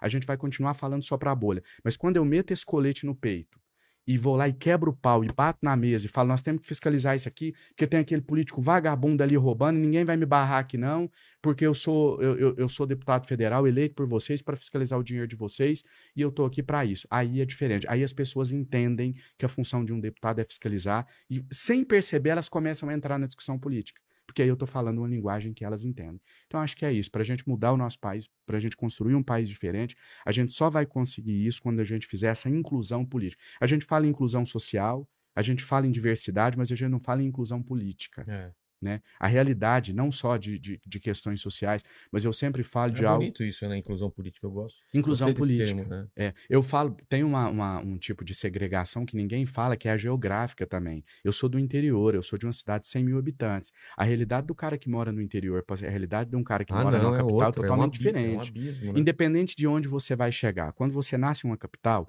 o seu horizonte ele é infinito. Você, É. você entende que você pode chegar em qualquer lugar. Quem nasce no interior já nasce com a limitação de sonhos, vamos dizer assim. E o que eu tenho tentado fazer através das minhas redes sociais, e aí eu aproveito para convidar a galera que está assistindo para ver o meu trabalho antes, porque a galera que eu falo é esse pessoal que não está incluído no debate político, que não vai saber falar para você se ela é de direita ou de esquerda, porque ela não sabe o que é isso. Ela não sabe o que é comunismo. Mas esse pessoal vota. Esse pessoal decide as eleições. E a gente precisa trazer esse pessoal. A gente precisa politizar esse pessoal. A gente precisa trazer eles para a política. E para a gente trazer eles para a política, não adianta a gente ficar aqui em cima e achar que vai levantar eles para cá para falar bonito junto com a gente. A gente é que tem que ir lá falar a linguagem deles. Concordo. Achou o áudio? Ele tá escutando ainda Tá lá. assistindo. Nossa! Manda aí, mandíbula. Ó, tem muita gente perguntando aqui, aí eu separei a pergunta da Aline Alves, que é sobre o Zema ter autorizado o aumento da taxa de esgoto, de esgoto da Copasa. Mas Desgosto, você falou desgosto. Que fique claro que hoje você falou desgosto em vez de desgosto, você falou desgosto. eu falei, eu me enrolei no começo, aí eu já voltei e arrumei.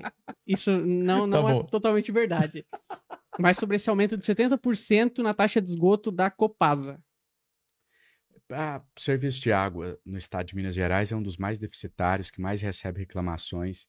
É, eu não sabia dessa informação ainda, estou sabendo agora. Vou questionar isso com o governador e vou trazer algumas respostas das minhas redes sociais também. O que a gente sabe é que o serviço da Copasa ele é de péssima qualidade, já é de um valor muito alto, muito exorbitante, e agora com mais esse aumento fica insustentável. E aproveitar essa deixa para falar essa questão também do, do momento que a gente está vivendo no nosso país, né? Alta no preço do gás, alta no preço dos alimentos, é. e uma puta de uma insensibilidade por parte dos governantes e de alguns que fica repetindo um discurso de que, ah, eu, eu acho engraçado aquele discurso assim, Vilela, o povo precisa. Eu, eu não quero auxílio, eu quero é emprego. Eu também concordo, mas aonde está esse emprego? Né? Ninguém recebe auxílio porque quer. Isso é uma, uma ajuda provisória para você, é, enquanto as pessoas não conseguem voltar à vida normal. Ah, mas a vida já voltou ao normal, já está fazendo festa, não sei mais o quê. Mas a economia não se recuperou ainda. Tem muita gente que caiu e que não conseguiu se levantar. Pô, se né? tem. Tanto que as, eu, eu, eu aposto que a maioria da, das perguntas que devem estar sendo recebidas aí deve ser relacionada ao auxílio emergencial, alta no preço do gás, dos alimentos e etc. Que é o pessoal que me acompanha e é, essa é a principal reclamação de todos. É, você estava você tava no, no, nas manifestações do dia 7 ou do dia 12? Eu fui na do dia 12. Eu é. sou um, um defensor é, de uma opção diferente para o nosso país. Eu acho que a gente precisa de uma terceira via. Né? Não dá mais para a gente continuar nos extremos. O grande problema do nosso país hoje é os extremos. Aqui você não pode fazer uma crítica ao atual presidente. O pessoal ali é totalmente cego, totalmente alienado. Né? Eu sempre separo, Vilela, é, o, o, o, eleitor do Bolsonaro, ao qual eu respeito, do Bolsonaro. O eleitor do Bolsonaro é uma coisa, o Bolsonaro é outra coisa. Não dá pra gente colocar no mesmo bolo. É igual assim, você tem o eleitor do Lula e você tem o petista, não é a mesma coisa. O eleitor do, do, do Bolsonaro é o cara que acha que tem que votar no presidente. Ele reconhece as falhas, reconhece os erros, mas fala, comparando com o governo passado, eu prefiro continuar igual tá. Esse cara tem meu respeito. Agora, o alienado, o extremista, ele é aquele cara que não importa o que o presidente fez. Ele entende que política é time de futebol. Ele mistura Nossa. política com time de futebol. Porque o time de futebol é o seguinte: se eu sou palmeirense, você é corintiano. Palmeiras tomar de 5 a 0 eu vou falar pra você que o juiz roubou, que foi sorte, que aquela bola não devia ter é. entrado, é. que o meu time não tava num dia bom. Mas eu nunca vou chegar em você e falar, não, você tem razão, o Corinthians é mais time. Não vou nunca. Os caras levam essa paixão pra política.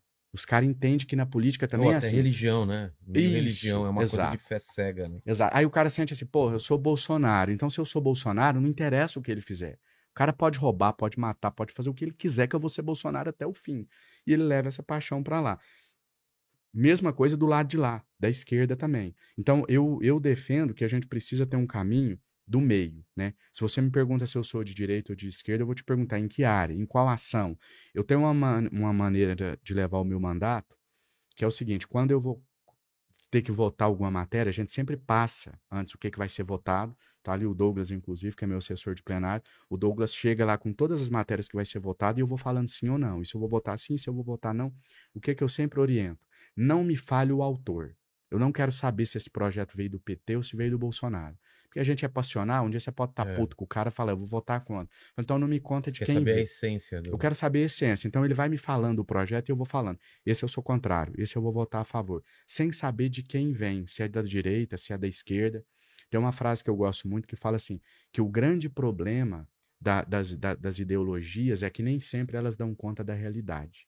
Então, em alguns momentos, a solução vai estar na direita, em outros momentos, ela vai estar na esquerda. E quando você assume posição só com um ou com o outro, você fica refém dessa cartilha nossa, mas poxa, isso aqui é tão bacana para o país, as pessoas estão precisando. Não, mas peraí, eu sou de esquerda, orientação da esquerda, quem é de esquerda não vota isso aqui favorável, mesmo sendo bom. Eu vou ser obrigado a votar contrário. Então eu fico refém da cartilha, seja da direita, seja da esquerda. Então fui na manifestação do dia 12, porque não, é uma, não era uma manifestação pró-Lula nem pró-Bolsonaro, era pró-democracia, era pró uma terceira via, uma opção diferente para o nosso país, e é isso que eu defendo. E quem e o que, que você vê dessa terceira via? Sendo bem honesto, bem sincero, eu não sei se dá tempo de construir essa é, terceira é, então, via. esse é o problema. Né? Já teve aqui o Dória, teve aqui o Ciro, teve aqui o Mandetta. Não sei se o Moro vem. O que, que você acha? Eu acho difícil de. Eu falei o que eu quero, né? É. Agora o que eu acho. Eu acho difícil de você construir no prazo. Pr primeiro, que nenhum desses nomes que você colocou aí, para mim, nenhum desses nomes é terceira via. É. Isso aí é a terceira opção. Tá. Terceira via, para mim, é uma política diferente do que tá aí. É alguém que se apresente como novo. Alguém que consiga compreender, por exemplo, que todos os governos têm algo de positivo, que todo mundo erra e acerta, e que tem um compromisso com a população, e em especial, em especial não é somente, mas em especial, um, um olhar diferente para os mais pobres, para as pessoas mais simples, que é quem mais precisa. Todo mundo precisa de poder público, mas o pobre precisa mais. Quem precisa da UPA é, é o pobre. A, quem precisa acordar quatro horas da manhã para buscar uma ficha para levar o filho para consulta médica é a dona de casa que não tem condições financeiras. Essa turma precisa muito mais do que a gente. Então, alguém que tem esse olhar diferenciado, mas sem seguir cartilha da esquerda, sem achar que a esquerda tem um monopólio de, de, de, de fazer pelos mais pobres e etc. Não vejo ninguém com esse perfil no nosso país hoje. Né? A gente percebe uma, um, um crescimento muito forte do preconceito, contra a, as pessoas mais vulneráveis. Tem um negócio, Vilela, aproveitar, deixa aqui para falar, não tem a ver com a sua pergunta, mas eu vou linkar aqui porque é algo que me indigna demais. É, durante essa luta aí do auxílio emergencial, nosso trabalho repercutiu muito e a gente bateu live com 10, 20, 30 milhões de visualizações praticamente toda semana. E Durante um, desses períodos que o assunto estava em alta, meados de maio do ano passado, começou uma galera desesperada me mandando mensagem assim: Janones, é verdade que se eu comprar um eletrodoméstico eles vão tomar meu auxílio? Começou esses boatos. Ah. Não pode comprar eletrodoméstico, não pode comprar isso, não pode aquilo. E eu ia desmentindo esses boatos. Aí começou muito forte. Aí não era mais boato de que vai perder o auxílio, mas começou muita gente criticando. E eu fiquei sabendo que hoje, não, não confirmei essa informação ainda porque eu não vi, mas minutos antes da gente entrar no ar, eu vi uma notícia ali que o governador de Minas Gerais teria feito essa mesma observação que eu vou falar aqui, que foi feita no passado e que me revolta, que é do tipo assim: é, os caras querem auxílio para fazer churrasco, como se isso fosse um crime. Aí, segundo essas informações que eu falei que eu não chequei ainda, que o governador de Minas Gerais teria dado uma declaração hoje, que para mim é lamentável, dizendo que as pessoas querem auxílio emergencial para comprar cerveja, que isso é um absurdo. E aí começou, e sabe o que, que é o mais, é, é, o mais revoltante que eu acho? Quem recebe o auxílio se sente oprimido. As pessoas me procuravam com vergonha. Não, eu comprei uma carninha e fiz um churrasco esse final de semana. Será que vai pegar mal? Não, tá todo mundo me criticando porque eu usei o auxílio para fazer um churrasco. Eu não podia ter usado para isso, não. Tem risco de eu perder esse auxílio e etc. Aí o que eu te digo é o seguinte: eu sou deputado, eu ganho 33 mil reais por mês bruto, 22 mil reais líquido. Vou fazer três anos de mandato. Ninguém até agora me perguntou o que, que eu fiz com o meu dinheiro. Eu não tive que dar satisfação para ninguém. Se eu torrei meu dinheiro com bebida, com roupa cara, se eu fui para a Europa, se eu doei para os pobres, se ele está guardado no banco. Por que, que o pobre, quando ele recebe um dinheiro, ele tem que dar satisfação para os outros do que, que ele fez com o dinheiro dele? Já não, porque aquilo é uma ajuda para ele sobreviver. Aquilo não é ajuda, aquilo é dinheiro dos impostos deles. E é isso, Vilela, que eu tento fazer com o meu trabalho quando eu te falo que eu dialogo com uma, uma camada da população que não tem voz. Eu tento mostrar para essas pessoas, e aí eu sempre vou voltar naquela sua primeira pergunta de como que a gente vai mudar o sistema, empoderando essas é. pessoas. Essas pessoas têm que parar de dar uma de coitadinho, de achar que eles estão recebendo favor, de contar o dinheiro escondido, ir lá comprar a carne morrendo de vergonha. Ele tem que bater no peito e falar: o dinheiro é meu, eu faço o que eu quiser. Os caras estão tá comendo caviar, eu agora vou comer uma carne assada e, e gastar com cerveja se eu quiser. Ah, mas aí depois vai ficar. Não, aí é problema meu. Eu sou adulto, o dinheiro é meu, eu vou gastar o meu dinheiro com o que eu quiser e eu resolvo com a minha família depois como que nós vamos sobreviver os outros 29 dias do mês. Mas o dinheiro é meu, eu faço o que eu quero com ele. Por que, que ninguém pergunta o Paulo Guedes o que, que ele faz com o salário dele? Ninguém pergunta o Bolsonaro, ninguém pergunta o, Lula. Parece mas que o... o Paulo Guedes coloca lá fora o dinheiro. Né? Exato, né? exato. Mas o pobre tem que justificar o que, que ele faz. uma graninha aí no dólar, né? É. Hoje eu li uma frase fantástica que é assim, né? É como o técnico de um time que aposta no adversário. É. Né? Ele, ele não confia no ministro da Economia. subiu, ele tá triste? Não. Exato. Mas é, é essa, é, essa questão aí, eu acho que a gente precisa sempre dar esse enfoque especial, as pessoas entender, parece algo tão óbvio, mas não é. Eu vou falar, ah, mas André, mas todo mundo sabe que é dinheiro de impostos. Não sabe. As pessoas sabem e não elas não compreendem isso. Elas não se empoderam com essa informação. É porque dá aquela impressão que eu é o governo que está dando do dinheiro dele e o governo é uma coisa tão vaga, né? Toda não é o Bolsonaro que está dando esse dinheiro, não está saindo do bolso dele. É um pouquinho do dinheiro que a gente paga de é. impostos é. voltando. Quando eu vou entregar as minhas emendas parlamentares, e eu tenho eh, eh, entreguei recente, inclusive. Quantos meses Minas, a gente trabalha no ano para pagar só imposto? Cinco meses? Cinco meses. Cinco meses do ano é só, só para pagar, pagar impostos. Quando eu vou entregar as minhas emendas parlamentares, por exemplo, eu sempre faço questão de frisar assim: estou aqui no município hoje para entregar 10 milhões de reais, que não é dinheiro meu, lembrando que não tem um centavo de dinheiro meu nesse recurso, isso aqui é dinheiro de vocês que eu estou devolvendo para vocês. Eu tenho essa função de devolver esse dinheiro para vocês, para tentar sempre levar essa conscientização, que eu acho que o caminho é só esse. E aí, só para concluir esse assunto da questão da, do, do empoderamento dos mais pobres, que eu acho necessário, Quero citar um exemplo aqui que para mim foi muito simbólico na minha vida. Lá na minha cidade natal, em Tuiutaba, isso há uns seis anos atrás, tinha uma família muito, muito simples, muito carente, muito necessitada, uma, uma mulher com 11 filhos, vivendo uma situação de extrema pobreza. E aí um dia eu fui levar uma ajuda para ela, umas compras de supermercado, tal, cheguei de surpresa, ela não sabia, num sábado à noite. E quando eu chego na casa dela, tava uma turma reunida, ela, o marido, acho que a mãe dela, a avó, um pessoal mais idoso, assim, numa rodinha, eles fora de casa, sentados nas cadeiras de fio, com a cervejinha lá e uma carne assando. Cara, esse pessoal veio numa vergonha, essa mulher veio até mim, ela, ela não sabia onde ela punha a cara, como se diz. Ela encolhia para falar e ela ficou até pálida. E ela ficava assim, eu, como, ela me conhecia como advogada. Doutor, me desculpa, me desculpa. Eu falei, me desculpa por quê? Não, aqui é porque a gente fez uma vaquinha, mas a gente precisa aqui, ó. Vem cá pra você ver, minha dispensa tá vazia, eu não tenho arroz. Essa aqui é uma vaquinha, minha mãe me ajudou. Você percebe o que eu tô querendo mostrar? Claro, a pessoa claro. sente vergonha é. de estar tá tomando uma cerveja e comendo uma carne assada. Isso é o que é feito com os mais pobres do nosso país. Entendi. Eles se sentem oprimidos, fora do, do, do debate. É, é, é a, a pessoa não pode comer uma carne, ela não pode ter uma roupa melhor, ela não pode viajar, ela não pode ter lazer. É o que eu te falei. Eles não participam do debate, porque quem vem aqui fala uma linguagem que eles não entendem, por isso que eles estão lá no Facebook, que eles não sabem o que é Twitter, eles não sabem o que é um podcast. Eu dialogo com essa galera. Então, o que eu tenho tentado é, é, é fazer essa, essa politização dessas pessoas. Por exemplo, me aproximei muito da turma do MBL, inclusive o Vitor tá ali. Agradecer ele estar tá acompanhando a gente, é o melhor fotógrafo do Brasil. O cara conseguiu fazer uma foto minha na, no dia 12, Vilela, que você pensa que tinha um milhão de pessoas é, lá. Mérito dele. Mérito dele. Então, é, o pessoal do MBL, por exemplo, o Arthur falou inclusive na nossa manifestação, ele falou, o Janones dialoga com um público que ninguém dialoga, que está lá sozinho. Que quem, quem dialoga com esse povo é para usar eles. É para fazer de massa de manobra, é para fazer de moeda de troca. É para tentar comprá-los pelo estômago. Ninguém leva politização para essa turma.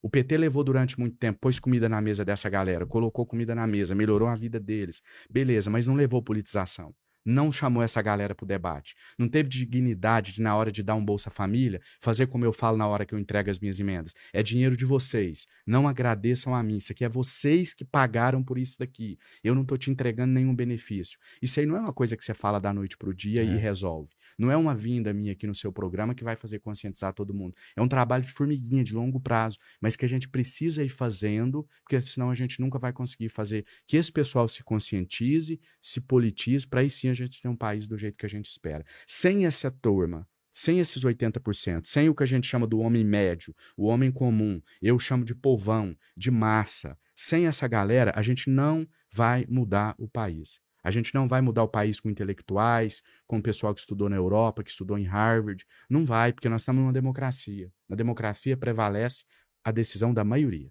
Cada um tem um voto igual a um voto igual. outro. Mas a gente parou de falar sobre a terceira via para falar sobre isso. Voltando à terceira via, você falou que não é nem Ciro, nem Mandetta, nem Dória. Moro também não? Se ele resolve se candidatar, não sei. Eu não, se... eu não vejo. Eu, eu pulei desse assunto, da sua pergunta, para esse assunto que a gente estava aqui, para falar desse olhar sensível, né? Sim, que eu claro. acho que nenhum tem. Porque eu ah, acho tá, entendi. É, eu, não, porque eu acho o seguinte: nenhum, nenhum tá enxergando esse, esse. Poder público não é empresa. Você achar que você vai tocar. O Zema tá lá em Minas agora tendo que fazer coligação com todo mundo para reeleger. Poder público não é empresa. Eu acho o seguinte: você vai administrar coisa pública, não dá para você tratar como uma empresa e desprezar a política. E também não dá para você só fazer política porque você quebra o país, ou quebra a prefeitura, ou quebra o Estado. Você tem que ter um equilíbrio. Você tem que fazer política, você tem que ser firme nas suas posições, e aí o Sérgio Moro é firme contra a corrupção, mas você também tem que entender a necessidade. Você não pode tratar as pessoas como se fossem números. Entendi. Você tem que ter essa sensibilidade.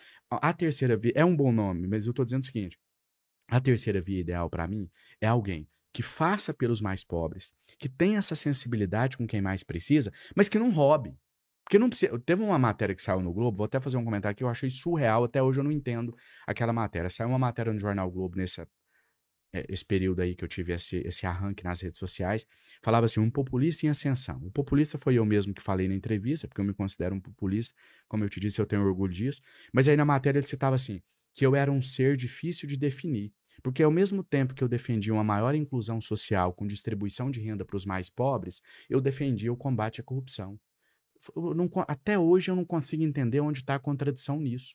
No nosso país tem muito enraizado aquele negócio assim, ó. De um lado, tem alguém que faz pelos mais pobres, mas ele rouba. Mas tá fazendo. E do outro, tem alguém que não faz pelos mais pobres, que é frio, que é mais duro, mas que não rouba. Então, o que a gente a gente não tem que ir no ou isso ou aquilo. É. A gente pode eh, a terceira via ideal para mim é alguém firme, que não abre mão dos seus princípios, que não cede à corrupção, alguém com um passado ilibado, mas que nem por isso se distancie da base se distancie dos problemas comum, comuns das pessoas. As pessoas hoje estão preocupadas, eu tenho certeza absoluta que quem está nos assistindo ali está muito mais preocupado com o preço do arroz e do feijão e do gás do que com voto impresso. Então não, não adianta você ficar tra travando esses debates ideológicos e desprezando essas questões que afetam diretamente a vida da população. Então, essa é a terceira via ideal para mim. Não vejo em nenhum dos nomes colocados hoje alguém que se qualifique para uma terceira via competitiva justamente por isso, porque acho que falta ou em um extremo ou no outro. Então a gente tá ferrado. Mapé. Está mapé, como diz lá em Minas. Caramba, cara. Manda, Mandíbula. Achou? O... Então ele vai tocar o áudio aí. Vai lá com o Mandíbula. Agora, agora? É, agora, agora. Beleza. Tá no ponto? Então vamos lá. É, só dar o Douglas contexto de novo do que, que é. é. Isso aí foi quando me acusaram de. Eu era um infiltrado petista. Disseram que eu era um infiltrado petista. Inclusive foi o MBL, viu, Vitor, que ajudou a propagar isso na época. Ah, é? é foi o MBL que ajudou a propagar Olha isso. Olha só, foi. cara! Que quem diria? na época. É. E aí eles é, aí o cara lá da liderança dos caminhoneiros falou que eu tinha sido infiltrado, que ele nunca tinha me convidado para o movimento grevista, que ele não me conhecia. E aí eu fiz uma live, que é a que o Douglas vai mostrar ali agora. Nessa live eu reproduzo o áudio onde ele me convida para liderar a greve junto Qual com é o nome do cara? É Cláudio, o Cláudio. que mandou o áudio. Tá, vamos colocar ele como Pedro. Isso. E depois o Bino foi o outro que isso, boa, boa. Pedro e Bino, vamos lá. Peraí, só pra a gente. Então, esse primeiro áudio é o quê mesmo? Nesse primeiro áudio, a gente tá convidando já vamos pra Catalão. Beleza. Tá. Ah. Primeiro áudio convidando pra. Certo? Enquanto gente, cara, e nós tá fazendo de força. Nós tá unido, tá lutando. E se precisar entrar em contato urgente, se puder, vir aqui no Catalão Estamos aqui para te receber. Vê o que você pode fazer aí, meu amigo. É por isso que eu fui para Catalão. Ele Catalão. me chamando para liderar o movimento. Depois, eu não sei se você lembra, ele fez um vídeo uma semana depois, ele mesmo desmentindo ele. Ah, depois. Então... Ah, é, depois ele fez um vídeo pedindo desculpa, mas aí é aquele negócio, né? Ele não repercute. Tá. Repercute o cara falando que você é infiltrado. Então vamos lá. Tem ele falando que você era infiltrado e depois ele Isso. desmentindo e desculpando. Vamos lá. É o mesmo cara? É, ah, agora é o Bino. Tá.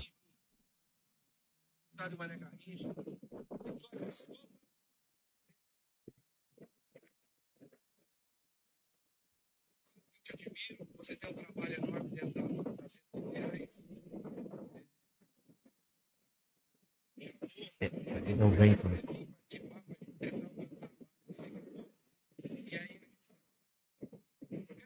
O seguinte: sabe muito bem que eu não sou, eu não sou da esquerda, não sou da direita, hoje eu estou lutando pela minha categoria, que é o transporte. Tá? Mas eu gostaria de te convidar sim, para você vir lutar pelo povo brasileiro. Tá bom, irmão? Tamo juntos, fica duro aí. Você sabe que eu te admiro também, tá?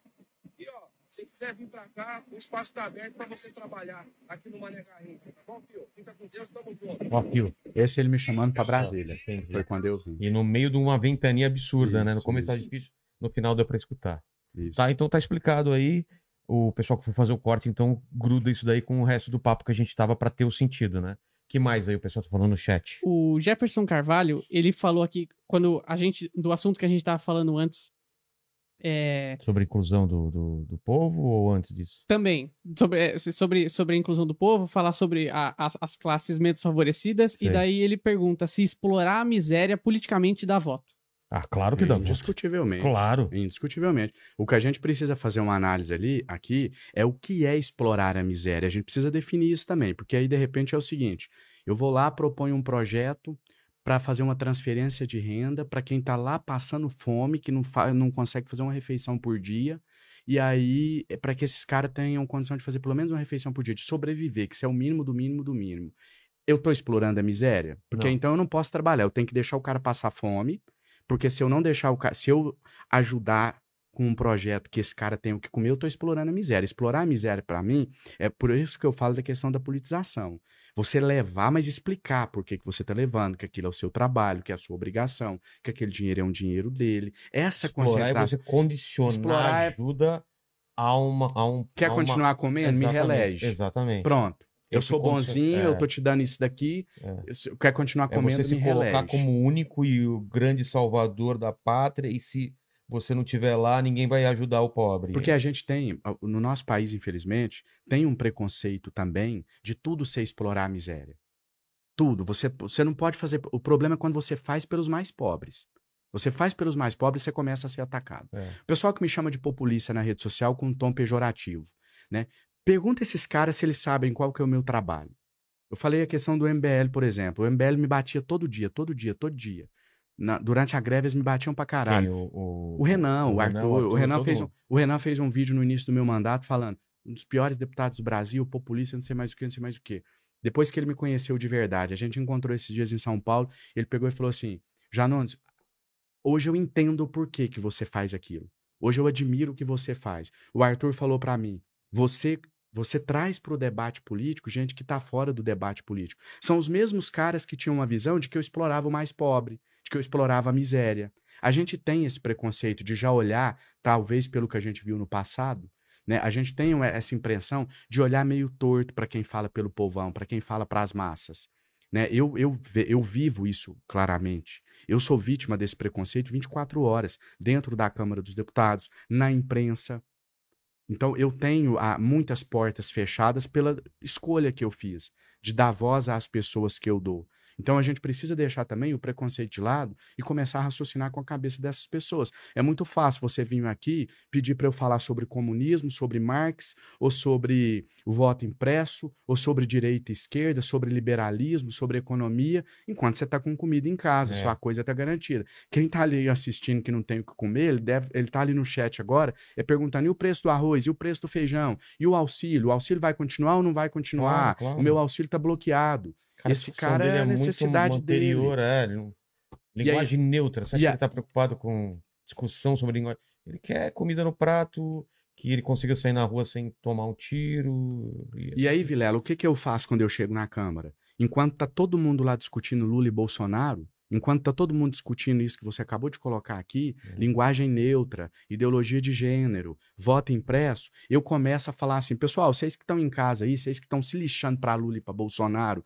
e estão preocupados com colocar comida na mesa, agora vocês têm um representante aqui dentro. Eu não vou entrar nessa neura de Lula nem Bolsonaro e vou dar voz para vocês aqui dentro. E é o que eu começo a fazer e dá o resultado que a gente tem tido aí. Os números hoje, tanto em pesquisas eleitorais, os números nossos de redes sociais, ele eles mostram isso. Sabe o que eu acho interessante? Eu costumo dizer o seguinte: todos nós vivemos em bolhas. Todos nós. Ah, o cara vive numa bolha. A gente vive também. Não tem problema de você viver numa bolha. Você só precisa saber que está numa bolha É. e não achar que a sua bolha é a realidade do mundo. Por que, que a gente tem os negacionistas hoje? É uma galera que vive num mundinho desse tamanho e acha que o mundo deles é o total. O cara vai numa manifestação igual. O presidente foi lá em Uberlândia, e aí o cara tá lá e faz uma live lá. Um babaca que tava com ele faz uma live e fala: Olha isso aqui, 3 mil pessoas aqui, como é que o cara tá em segundo nas pesquisas do Ibope? O cara tá em primeiro. Ele não sabe, Uberlândia tem quase 800 mil habitantes, mas ele entende assim: não, todo mundo que eu converso, 3 mil pessoas É. aqui, o cara tem que estar disparado. Não significa isso. Então, é, a gente vive em bolhas. Eu, eu disse isso para dizer o seguinte: por exemplo, às vezes a gente fala assim, nossa, mas é, quando eu vou dar uma, uma entrevista, participar de algum programa de, de uma outra.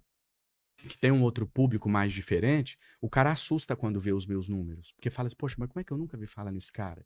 O cara atingiu 40 milhões numa live, ele tem 50 lives de 10 milhões, 20 milhões de visualização, o cara bate toda semana 5, 10 milhões, e eu nunca vi falar nesse cara. Por conta dessa segregação que eu te falo. Porque o público que eu falo, você não fica sabendo É. do que, que esse público está discutindo, de quem que esse público segue. Esse público está fora geral do debate. Ó, e tem muita gente aqui perguntando se existe a possibilidade do Janones entrar na candidatura para presidência da República no ano que vem. É numa chapa aí? Então, tenho. Só pedir o Douglas para coisa ali. Ah, achei que era algum sinal, Não, não. tipo, de. de... Foi só pra me Ih, descobriram alguma coisa aqui. Não era pra falar que eu era. Derru- vi- derruba a live, derruba a derruba a live. Eu sou vice e Não. agora ele vai dar o- a bomba. Não, é o seguinte. Só uma coisa, manda a pergunta aqui pro meu Asus, tá? Que eu Pode vou deixar. ler algumas. O meu partido, o partido que eu sou, eu não gosto nem de falar meu partido, eu falo o partido que eu sou filiado, porque eu não tenho é, militância forte partidária, apesar de que estou muito feliz lá onde eu estou, porque eu tenho liberdade total no meu mandato. Sou de um partido pequeno, chamado Avante, de pequeno para médio, acho que hoje já posso dizer um partido médio, foi o partido que mais cresceu nas últimas eleições. E o meu partido, sem, eh, isso não foi uma decisão minha, né? O presidente nacional do partido realizou convenções nos estados e, por unanimidade, o partido escolheu, apontou o meu nome como pré-candidato à presidência da República no ano que vem. Então, o Avante apontou o meu nome já de forma Ah, é? oficial, sim, para disputar a presidência da República no ano que vem. Por que, que eu estou sempre fazendo essa separação, o partido e não eu? Eu sou um cara muito ciente de onde eu tô. Eu sempre busco não tirar os pés do chão e eu acho assim que eu tenho muito ainda para contribuir na Câmara dos Deputados. Acho que é um trabalho que está só começando. Não acho nenhum demérito eu continuar como deputado federal, até porque eu tenho 37 anos só. Se Deus quiser, ter uma vida inteira pela frente. E porque eu acho que o momento que a gente está vivendo hoje, apesar de exigir uma terceira via, e apesar de eu achar que eu poderia contribuir com o debate político, eu tenho feito uma, uma reflexão que é o seguinte: eu acabei de falar aqui, e a maior parte do nosso bate-papo aqui, eu fiquei frisando a questão da necessidade de uma representação popular na Câmara dos Deputados, que é o papel que eu desempenho lá hoje, de alguém que fala realmente a linguagem do, do, do povo, né? Vamos falar assim. E eu não sei se eu posso colocar em risco essa cadeira. Eu acho que se eu saio hoje da Câmara dos Deputados, é, essa população, essa galera que não tem voz, que não é ouvida, ela vai ser obrigada a ficar em casa, de braço cruzado, assistindo discussão sobre linguagem neutra, sobre é, voto impresso, sobre essas questões secundárias e não vai ter ninguém para falar a voz delas. Então, eu tenho refletido muito sobre isso e não, não cravei ainda o meu nome como pré-candidato, porque eu realmente acho que talvez não seja a hora de correr o risco dessas pessoas perderem essa representação dentro da Câmara dos Deputados. Ou seja, Eu vou fazer agora uma, uma caravana Tá. por Minas Gerais. A gente até ia fazer pelo Brasil todo, mas eu falei, como eu sou um deputado de Minas, eu vou ver as minhas bases primeiro. A gente vai fazer uma caravana, serão 90 dias, a gente vai percorrer todas as regiões de Minas Gerais. Eu vou ouvir as pessoas mais de perto. E engraçado, Vilela, que isso aqui parece um pouco é, é, demagogia, né? Porque todo político fala isso. Eu vou ouvir as bases primeiro, eu quero ouvir as pessoas. claro. Mas no meu caso, isso é bem sincero. Eu sou tudo que eu faço, todas as minhas votações mais polêmicas, eu jogo no Facebook assim. Pessoal, é, hoje vou ter que votar isso, isso e Ah, aquilo. é? Qual é a opinião de vocês? Eu ouço a galera sempre. Por exemplo, a, a privatização dos Correios foi um caso clássico, assim. Que eu tava numa puta de uma dúvida, eu tava pendendo mais por um lado. E aí? fiz- deu 70% contra a privatização. Sério? Pessoal foi maciço. Caramba, Voto Achei impresso. o contrário. Não, voto impresso, deu a grande maioria contra também Tá. o voto impresso. Então eu sempre ouço as pessoas antes. Então pode parecer clichê, demagogia, mas não é. De fato, eu quero fazer né, essa caravana, ouvir as pessoas, é, alertar eles do risco da gente não sendo eleito, perder essa cadeira que a gente tem hoje na Câmara dos Deputados de representação. E aí, depois dessa, dessa viagem aí, dessa caravana por Minas Gerais, meados de dezembro, janeiro, aí eu vou tomar a minha decisão definitiva. Até aqui eu estou aí extraoficialmente como pré-candidato. Sim, o partido, em termos partidários, já está resolvido o meu nome como pré-candidato à presidência da República. Legenda eu tenho hoje, Tá. indiscutivelmente. Falta essa, essa. Você dar uma Falta a minha checada, resposta. O meu pessoal mesmo, a galera que me segue, é, mas também você aceitaria ser vice de alguém que você concordaria para tiver os formar mesmos- os mesmos se tiver os mesmos princípios, as mesmas propostas nossas, sem problema algum. Não tem nenhum tipo de vaidade, não. Entendi. Depois, ó, depois antes de você usar esse colete aqui, Tá. você vai assistir um vídeo Você vai, aí eu acho que você vai. Amanhã você vai estar com esse colete aqui já no seu próximo programa. Qual- você não vai tirar vídeo ele que mais. é? Tem um vídeo bem bacana de uma fiscalização que eu fiz na cidade de Uberaba, que os caras tentaram me impedir de entrar e eu entro na marra. Você vai gostar. E eu tava com esse colete aqui. Esse colete aqui foi o mais usado. Ele só perde pro primeiro que tá emoldurado lá no meu gabinete. Depois esse foi o que eu fiz as lives mais marcantes, foi esse daqui. Ó, o Ater fala. Qual a opinião do deputado a respeito da reforma tributária que está em tramitação no Senado? Ele é favorável à tributação de dividendos? Sou favorável à tributação de dividendos. A reforma, na verdade, ela foi esfacelada, né? Ela foi dividida, eh, virou um Frankenstein, vamos dizer assim. Não dá nem para você falar contra ou a favor da reforma, porque ela está sendo votada por, por trechos, né? A questão da taxação de dividendos era até uma proposta minha, inclusive. Eu fui contra a reforma da Previdência. Quando eu me posicionei contra a reforma da Previdência, eu apresentei eh, soluções para a gente não precisar reformar a Previdência naquele momento. Uma dessas soluções era a taxação de dividendos. Aí aqui, cadê aqui? Outra pergunta do Marcelo Lima. O problema dos caminhoneiros foi realmente resolvido ou continua? Continua. É, Continua né? mais grave do que era. Agora Durou, tá pior, né? durou alguns dias ali. Depois a situação ficou, foi, foi ainda pior. É, pergunta a ele o que ele acha da auditoria. Aqui. Auditoria da dívida pública foi o, ju- o juro que pagamos é absurdo. Sou favorável à auditoria, inclusive eu apoio bastante a Maria Lúcia Fatorelli, que tem essa bandeira aí há muito tempo, já dialoguei com ela, e a gente precisa da, da auditoria da dívida pública, auditoria cidadã. É, José Lucas Ferreira Lima. An- André, que tal um projeto de lei que insere informática básica e programação nas escolas brasileiras? Acho bacana, a gente já tem inclusive alguns projetos parecidos. A gente tem um projeto que está em tramitação no Congresso, agora foi para o Senado, inclusive, a pensada um outro pro- projeto, possibilidade grande de ser aplicado.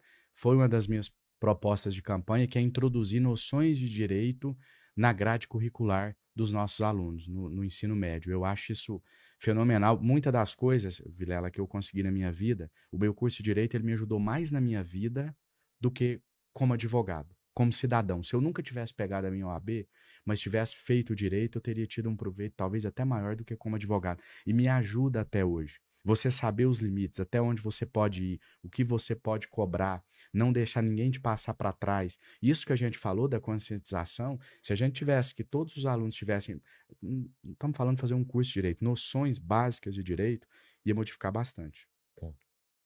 Mas aí, mandíbula. Perguntaram aqui é, o porquê do Centrão não apoiar o impeachment do Bolsonaro. Se- se se- isso é uma coisa que você pode explicar também. Sim, a resposta é muito simples, mais simples do que se imagina. É. Eu vou contar uma historinha aqui, óbvio que eu não vou citar o nome dos personagens, mas que ela responde essa pergunta. A gente estava, inclusive, meados ali do, do início de agosto, a gente estava em uma reunião com alguns líderes lá da Câmara e eu estava participando dessa reunião. Eu sou vice-líder do meu partido. E aí, durante essa reunião, eu perguntei para um desses caciques, um cara grande na política, lá dentro da Câmara, perguntei assim para ele: para vocês, não é mais interessante o Bolsonaro ser impeachmentado? Por que, que o Centrão está segurando o impeachment?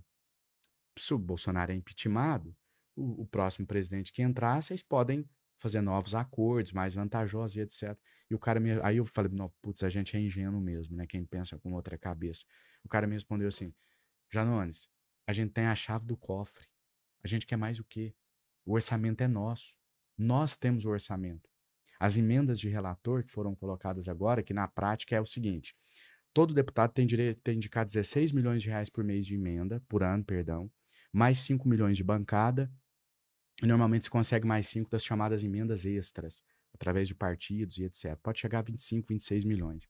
Só que além disso, tinha uma emenda que não era contabilizada. Vamos falar aqui de uma maneira para todo mundo entender. Eu sou o presidente da República. Cada deputado tem direito a esse valor que eu falei aí, 16 milhões de reais, mas eu tenho um extra aqui, uma sobra de caixa que eu posso liberar para onde eu quiser.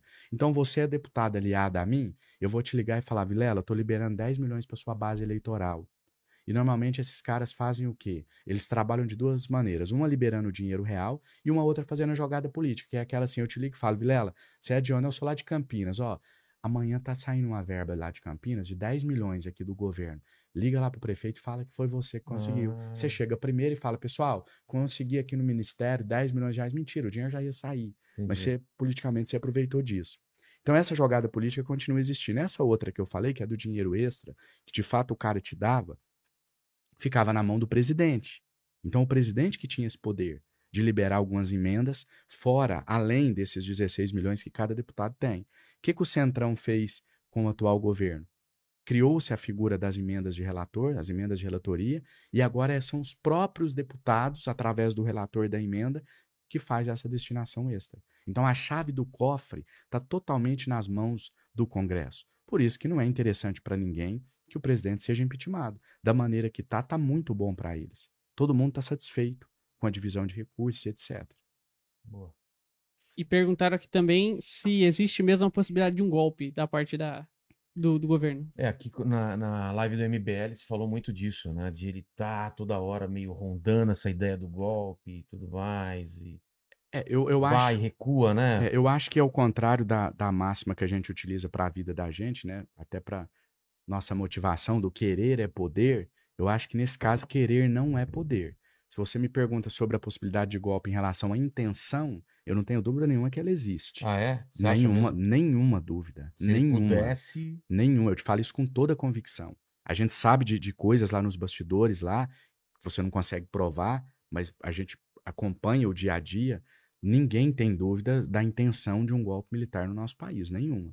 Agora, capacidade para isso, aí é outra história. Aí, definitivamente, o nosso presidente não tem capacidade para dar um golpe. Não capacidade no sentido coragem. é, capacidade de. de- Apoio, né? articulação para isso. Não tem. Entendi. Mas a intenção tem, sem dúvida nenhuma. É, Deixa eu te fa- fazer uma colocação aqui. Um ponto que eu anotei aqui que eu não queria esquecer, esquecer Claro. de falar. Já passou o assunto, mas é importante. A gente estava falando a questão das discussões fáceis, né? Que você joga pra galera para ganhar É. voto e não aprofunda na onde você precisa aprofundar. Tem uma outra que ah, quase ninguém levanta, que é o seguinte: todo mundo aplaude quem economiza dinheiro, seja do fundo eleitoral, seja da cota parlamentar, seja do que for. Todo mundo aplaude. Né? Os deputados do Partido Novo, por exemplo, diuturnamente eles usam a tribuna para falar: olha, a gente já economizou não sei quantos disso, não sei quantos daquilo, esse dinheiro dá para construir não sei quantas escolas. Mas você já viu alguma escola construída com esse dinheiro que foi economizado na cota? Você já viu algum hospital construído com esse dinheiro? Sabe o que ninguém te conta? Para onde vai esse dinheiro economizado? É. Ninguém te conta que volta para o orçamento do partido para o presidente dividir entre os outros deputados. Qual a efetividade dessas ações? Qual a eti- efetividade dessas economias? Eu não sou contra economizar. Eu, esse ano, por exemplo, sou um dos deputados mais econômicos do Brasil em termos de cota parlamentar. Sou mais econômico, inclusive, do que o Kim, que é um que tem como bandeira a economia dos recursos públicos. Em termos de cota parlamentar, economizei esse ano até aqui mais do que ele, inclusive, mas eu não utilizo isso como bandeira, porque eu acho que você é, empobrece o debate quando você coloca aquela questão que a gente falou de politizar as pessoas. Quando você coloca para elas que é isso que vai mudar a vida delas. Não é isso que vai mudar. Mas ninguém tem coragem de levantar esse debate. Ninguém tem coragem de contar que o dinheiro que ele economizou voltou para o orçamento da Câmara para, por exemplo, o presidente da Câmara pagar viagens para a Europa para os outros deputados. Para caprichar mais no café da manhã que é servido para as autoridades que vai lá, ou que o dinheiro do fundo partidário que ele devolveu voltou para o presidente do partido dele, que vai remanejar isso com os outros deputados. Então, só queria fazer esse adendo aqui, fazer esse acréscimo aqui, quando a gente estava falando das soluções do- dos problemas, que não é tão simples, passou batido, eu queria colocar, frisar essa questão também. Mas não tem jeito disso voltar. Não voltar pra. pra... Tem, mas aí dá trabalho. A- a- ninguém quer sair da zona de conforto. Essas são as críticas que eu faço. De novo, eu vou voltar na, na tecla. É, é- dá trabalho você politizar, você explicar para as pessoas: olha, eu não vou abrir mão aqui agora, porque isso que não, mas eu estou propondo um projeto, eu quero um apoio de um projeto que vai mudar a, a divisão dos recursos. Eu quero um apoio de um projeto que, quando a gente economizar aqui, volta para cá. Por exemplo, eu apresentei um projeto no ano passado para que naque... aí era uma questão específica, pandemia, não sou contra o fundo eleitoral, mas ali a gente estava falando de uma pandemia, para que durante o ano, as eleições do ano passado, durante o período de pandemia, uma parcela do fundo eleitoral fosse destinado ao combate do coronavírus. A matéria foi rejeitada, não foi aprovada. Então, essa não existe o aprofundamento no debate. Você perguntou, não tem como levantar esse debate, propor um projeto para mudar isso? Tem, mas não há interesse político por parte disso. Nisso aqui eu vou até fazer uma, uma, uma, dar a mão à palmatória aqui, que o Partido Novo acho que tentou que o dinheiro, porque eles não usam o dinheiro do fundo eleitoral, né? Que esse dinheiro fosse devolvido para a União, mas eles não conseguiram também, Não? foram derrotados também. O dinheiro É, do fundo não da tem cota, interesse. não. O problema é esse, o pessoal legislar por causa própria, né? Como que vai mudar isso daí? Exato. O Rodrigo Tomás faz uma pergunta que a resposta já está meio, meio na, na pergunta já, né? Eu acho que é não, vamos querer ver o que você fala. E Janones eh, fala sobre o valor do auxílio, que reduziu de 600 para 150. As famílias conseguem viver com esse valor? É meio... Sem dúvida nenhuma. É claro que que não, não, né? Absolutamente impossível. Valor muito reduzido, muito aquém do necessário. A gente sabe que a economia está recuperando, as coisas estão voltando ao normal, mas os danos que ela provocou ainda, é, é, é, ainda afetam muito as famílias mais pobres, indiscutivelmente. Acho que a gente está longe ainda de voltar ao normal, pelo menos em aspectos econômicos. O, o pessoal entrou aqui também querendo saber a respeito de uma discussão que você teve com a Joyce Hasselman em 2019. Aí, estavam falando muito disso aqui no chat, mas eu, eu, eu particularmente não sei muito o motivo. Será que você podia falar um pouco a respeito? A, a deputada Joyce Hassman, no início do mandato, quando a gente estava atuando na CPI de Brumadinho, investigando o caso, ela usou as redes sociais dela para dizer que tinha prestado auxílio às famílias de Brumadinho e para fazer críticas ao nosso trabalho. É, e eu precisei de um apoiamento para que a gente pudesse aprofundar as investigações contra a Vale, e a deputada não assinou o nosso requerimento, não nos auxiliou, uma briga de vaidade querendo ser presidente da CPI. Eu não quis ser o presidente da CPI. Não me foi dada essa oportunidade, mas eu nem tentei, eu não me candidatei para disputar a presidência da CPI.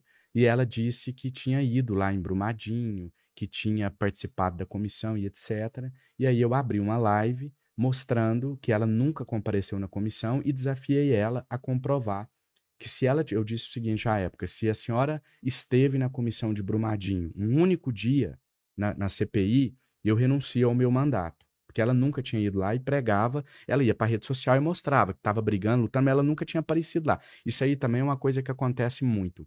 É assim, o lado ruim dessa essa, essa eclosão de, de, de parlamentares, de políticos em geral, que utilizam as redes sociais, na minha opinião, isso é muito benéfico, mas um dos poucos pontos negativos que a gente teve foi esse, são os parlamentares que trabalham de mentira, né? O cara não aparece no plenário, ele não vota nenhuma matéria, ele não tá lá, ele chega, faz uma live, a live explode, ele põe o celular no bolso, vai para casa e volta no dia seguinte e faz que tá trabalhando. Isso para mim é digital influencer. Eu costumo, eu sempre falo, eu não sou digital influencer, eu sou um deputado que utiliza as redes sociais para divulgar o trabalho. Os caras ficam numa neura de postar conteúdo todo dia e esquece de fazer o trabalho. E a deputada Joyce estava nessa pegada, eu desafiei ela a mostrar que ela tinha ido pelo menos uma vez no, no, na CPI, ela não conseguiu comprovar que foi, e aí ela, para tentar desvirtuar, fez um vídeo provando que ela tinha ido em Brumadinho, e aí os seguidores dela, na época ela era muito forte nas redes sociais, começaram a me cobrar, e até hoje eles falam isso, você não renunciou ao mandato. Ela não provou que foi na CPI, ela, ela fez um jogo de palavras, falando, tá aqui a prova que eu estive em Brumadinho, agora eu quero que o Janones pro, renuncie ao mandato dele conforme ele prometeu. O desafio está mantido até hoje, o dia que ela provar que ela teve na CPI uma única vez, eu renuncio, ela não provou. Certo. Foi essa a polêmica. E perguntaram aqui é, pro André se é a favor da revisão do Pacto Federativo. Sou O que, que é o Pacto Federativo? É a questão da divisão do- do- do- dos impostos, né, dos tributos que são arrecadados. Muita gente discorda da maneira que é distribuído hoje. Por exemplo, São Paulo produz muito e acaba que o, o que é produzido aqui, os impostos e etc., acaba de alguma maneira beneficiando outros estados. Eu olho isso com muito cuidado. Eu sou a favor da discussão, da revisão, mas eu acho que a gente também não pode ser muito radical, não. Olhar só para o próprio umbigo. A gente precisa lembrar que a gente é um país e que sim, todos nós somos responsáveis por todas, o- todos nós, pelo menos quem está no poder, o presidente da República, pelo menos, e nós, a classe política, a gente é responsável por tentar diminuir a desigualdade social, né, e por garantir que to- todos tenham a condição de sobreviver com dignidade. A gente não pode começar a privilegiar muito um Estado em detrimento de outro. A raiz central de todos os problemas do nosso país, da grande maioria deles pelo menos, é a desigualdade social. A gente precisa de medidas para diminuir essa desigualdade e não aumentar. Então eu vejo algumas pessoas que se propõem a discutir o pacto federativo, mas de uma maneira que eu acho que iria aumentar essa desigualdade ao invés de reduzir. E mandaram mais um super- superchat aqui, mas eu já tinha visto esse comentário também na, no chat principal da live durante algum tempo, perguntando sobre a PEC 32. E daí o Samuel Pereira que fala que fala aqui, ele, ele fala, pergunta pro, pro deputado sobre a PEC 32, isso não pode acontecer, vai sim tirar o direito de servidores públicos e acabar com os serviços públicos. É, pegou-se o hábito no Brasil de transformar o servidor público em vilão. Quando eu cheguei lá na Câmara dos Deputados, você pensa assim, gente, aqui nós temos. Tudo bem, eu sou advogado, tenho um pouco de familiaridade aqui com, com- com as matérias, apesar de nunca ter exercido um mandato público, mas eu sei o que é um projeto de lei, eu entendo da legislação e etc. Mas chega gente ali de todas as formações, ali tem artista, tem palhaço circense, tem todo tipo de pessoa ali. Nem todo mundo tem essa familiaridade. Eu sempre me perguntava assim, como é que esse pessoal consegue apresentar um, um baita de um relatório de 30 páginas, consegue apresentar um projeto de lei bem elaborado e etc. Porque a gente tem um corpo técnico lá fenomenal. Se o deputado quiser ser ali é, um, um- um- um- vamos dizer, quase que um fantoche, ele consegue. Ele senta lá como se tivesse um ponto eletrônico. Ele senta lá. Você vê o presidente da Câmara, por exemplo, abrindo a sessão e tudo fala, o cara é preparado, né? É. Ele abre a sessão, fecha, questão de ordem, não, artigo tal. Não, deputado, essa questão tá errada porque o artigo 174 fala isso. Aquilo é tudo soprado no ouvido da gente, Vilela. Tudo Ah, é? tudo. Se você chegar lá amanhã e sentar lá na cadeira de deputado, você tem um puta de um desempenho que quem vai te assistir de casa vai falar: como é que o Vilela sabe de tudo isso? Porque existe um corpo de funcionários concursados, e aí é onde eu vou para a pergunta, que te dá toda a estrutura que você precisa ali. Os caras são bem remunerados? São. Ah, aí, aí os deputados ficam revoltados porque falam assim: os caras estão ganhando o mesmo que a gente. Sim, mas eles que fazem tudo. Eles que fazem todo o trabalho, eles que fazem o relatório, eles que fazem os projetos, eles que, que têm a- aquele desempenho ali, parte todo deles.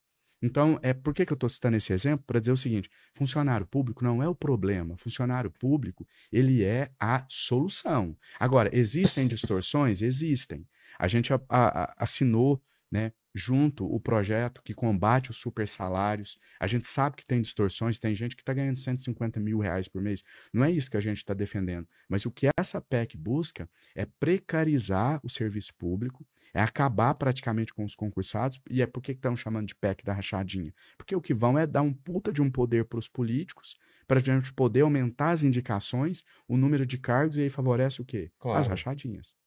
Nepotismo, rachadinha. Nepotismo, mais. É. rachadinha, isso. E vão se perpetuando no poder, que no fim é sempre o objetivo final de quase todos. Janones, obrigado muito pelo papo aqui. A gente está aqui falando da sua carreira, da sua história de vida. E eu sempre termino a- a- o papo aqui com três perguntas que eu faço para todo mundo e com você não vai ser diferente. O mineirinho aqui, Certo. fiscal do povo.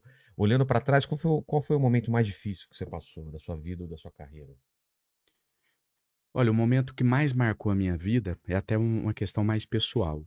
É, eu fui criado pela minha mãe, pelo meu pai de criação. E o meu pai e eu, a gente sempre foi muito afastado. E ele tinha uma formação muito do tipo assim, um negócio ao contrário do que acontece com a maioria das famílias. Ele se sentia decepcionado por eu estudar. Então ele falava assim: escola não é para nós, pobre não pode estudar. E ele falava para minha mãe assim: você que está colocando na cabeça desse menino que ele tem que estudar. Quanto mais eu ia avançando nos estudos, mais indignado ele ficava. Isso me afastava dele. E eu também tinha uma atitude de ficar muito próximo do meu pai biológico falecido, sempre com as lembranças dele, tendo ele como pai verdadeiro. Então, eu por- do meu lado e ele do dele, a gente sempre foi afastado um do outro. Até que eu me elejo deputado federal e exatamente 30 dias depois de eu me eleger deputado federal, eu tinha ido em Brasília já para me familiarizar com a Câmara e tudo.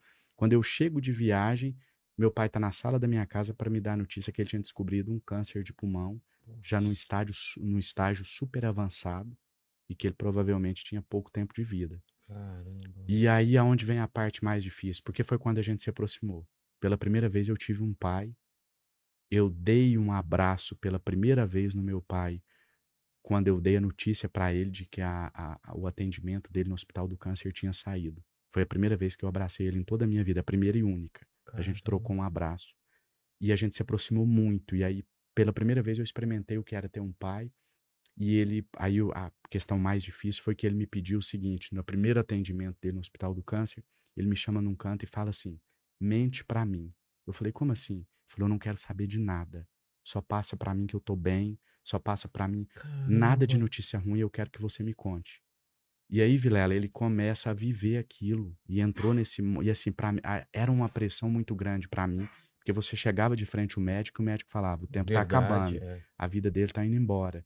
A quimioterapia não resolveu, o tumor cresceu. E eu tinha que chegar nele super feliz e falar: tá indo bem, você tá melhorando. O médico falou. E ele começou a acreditar nisso. Acho que ele esqueceu o que tinha me pedido, propositalmente começa a acreditar nisso.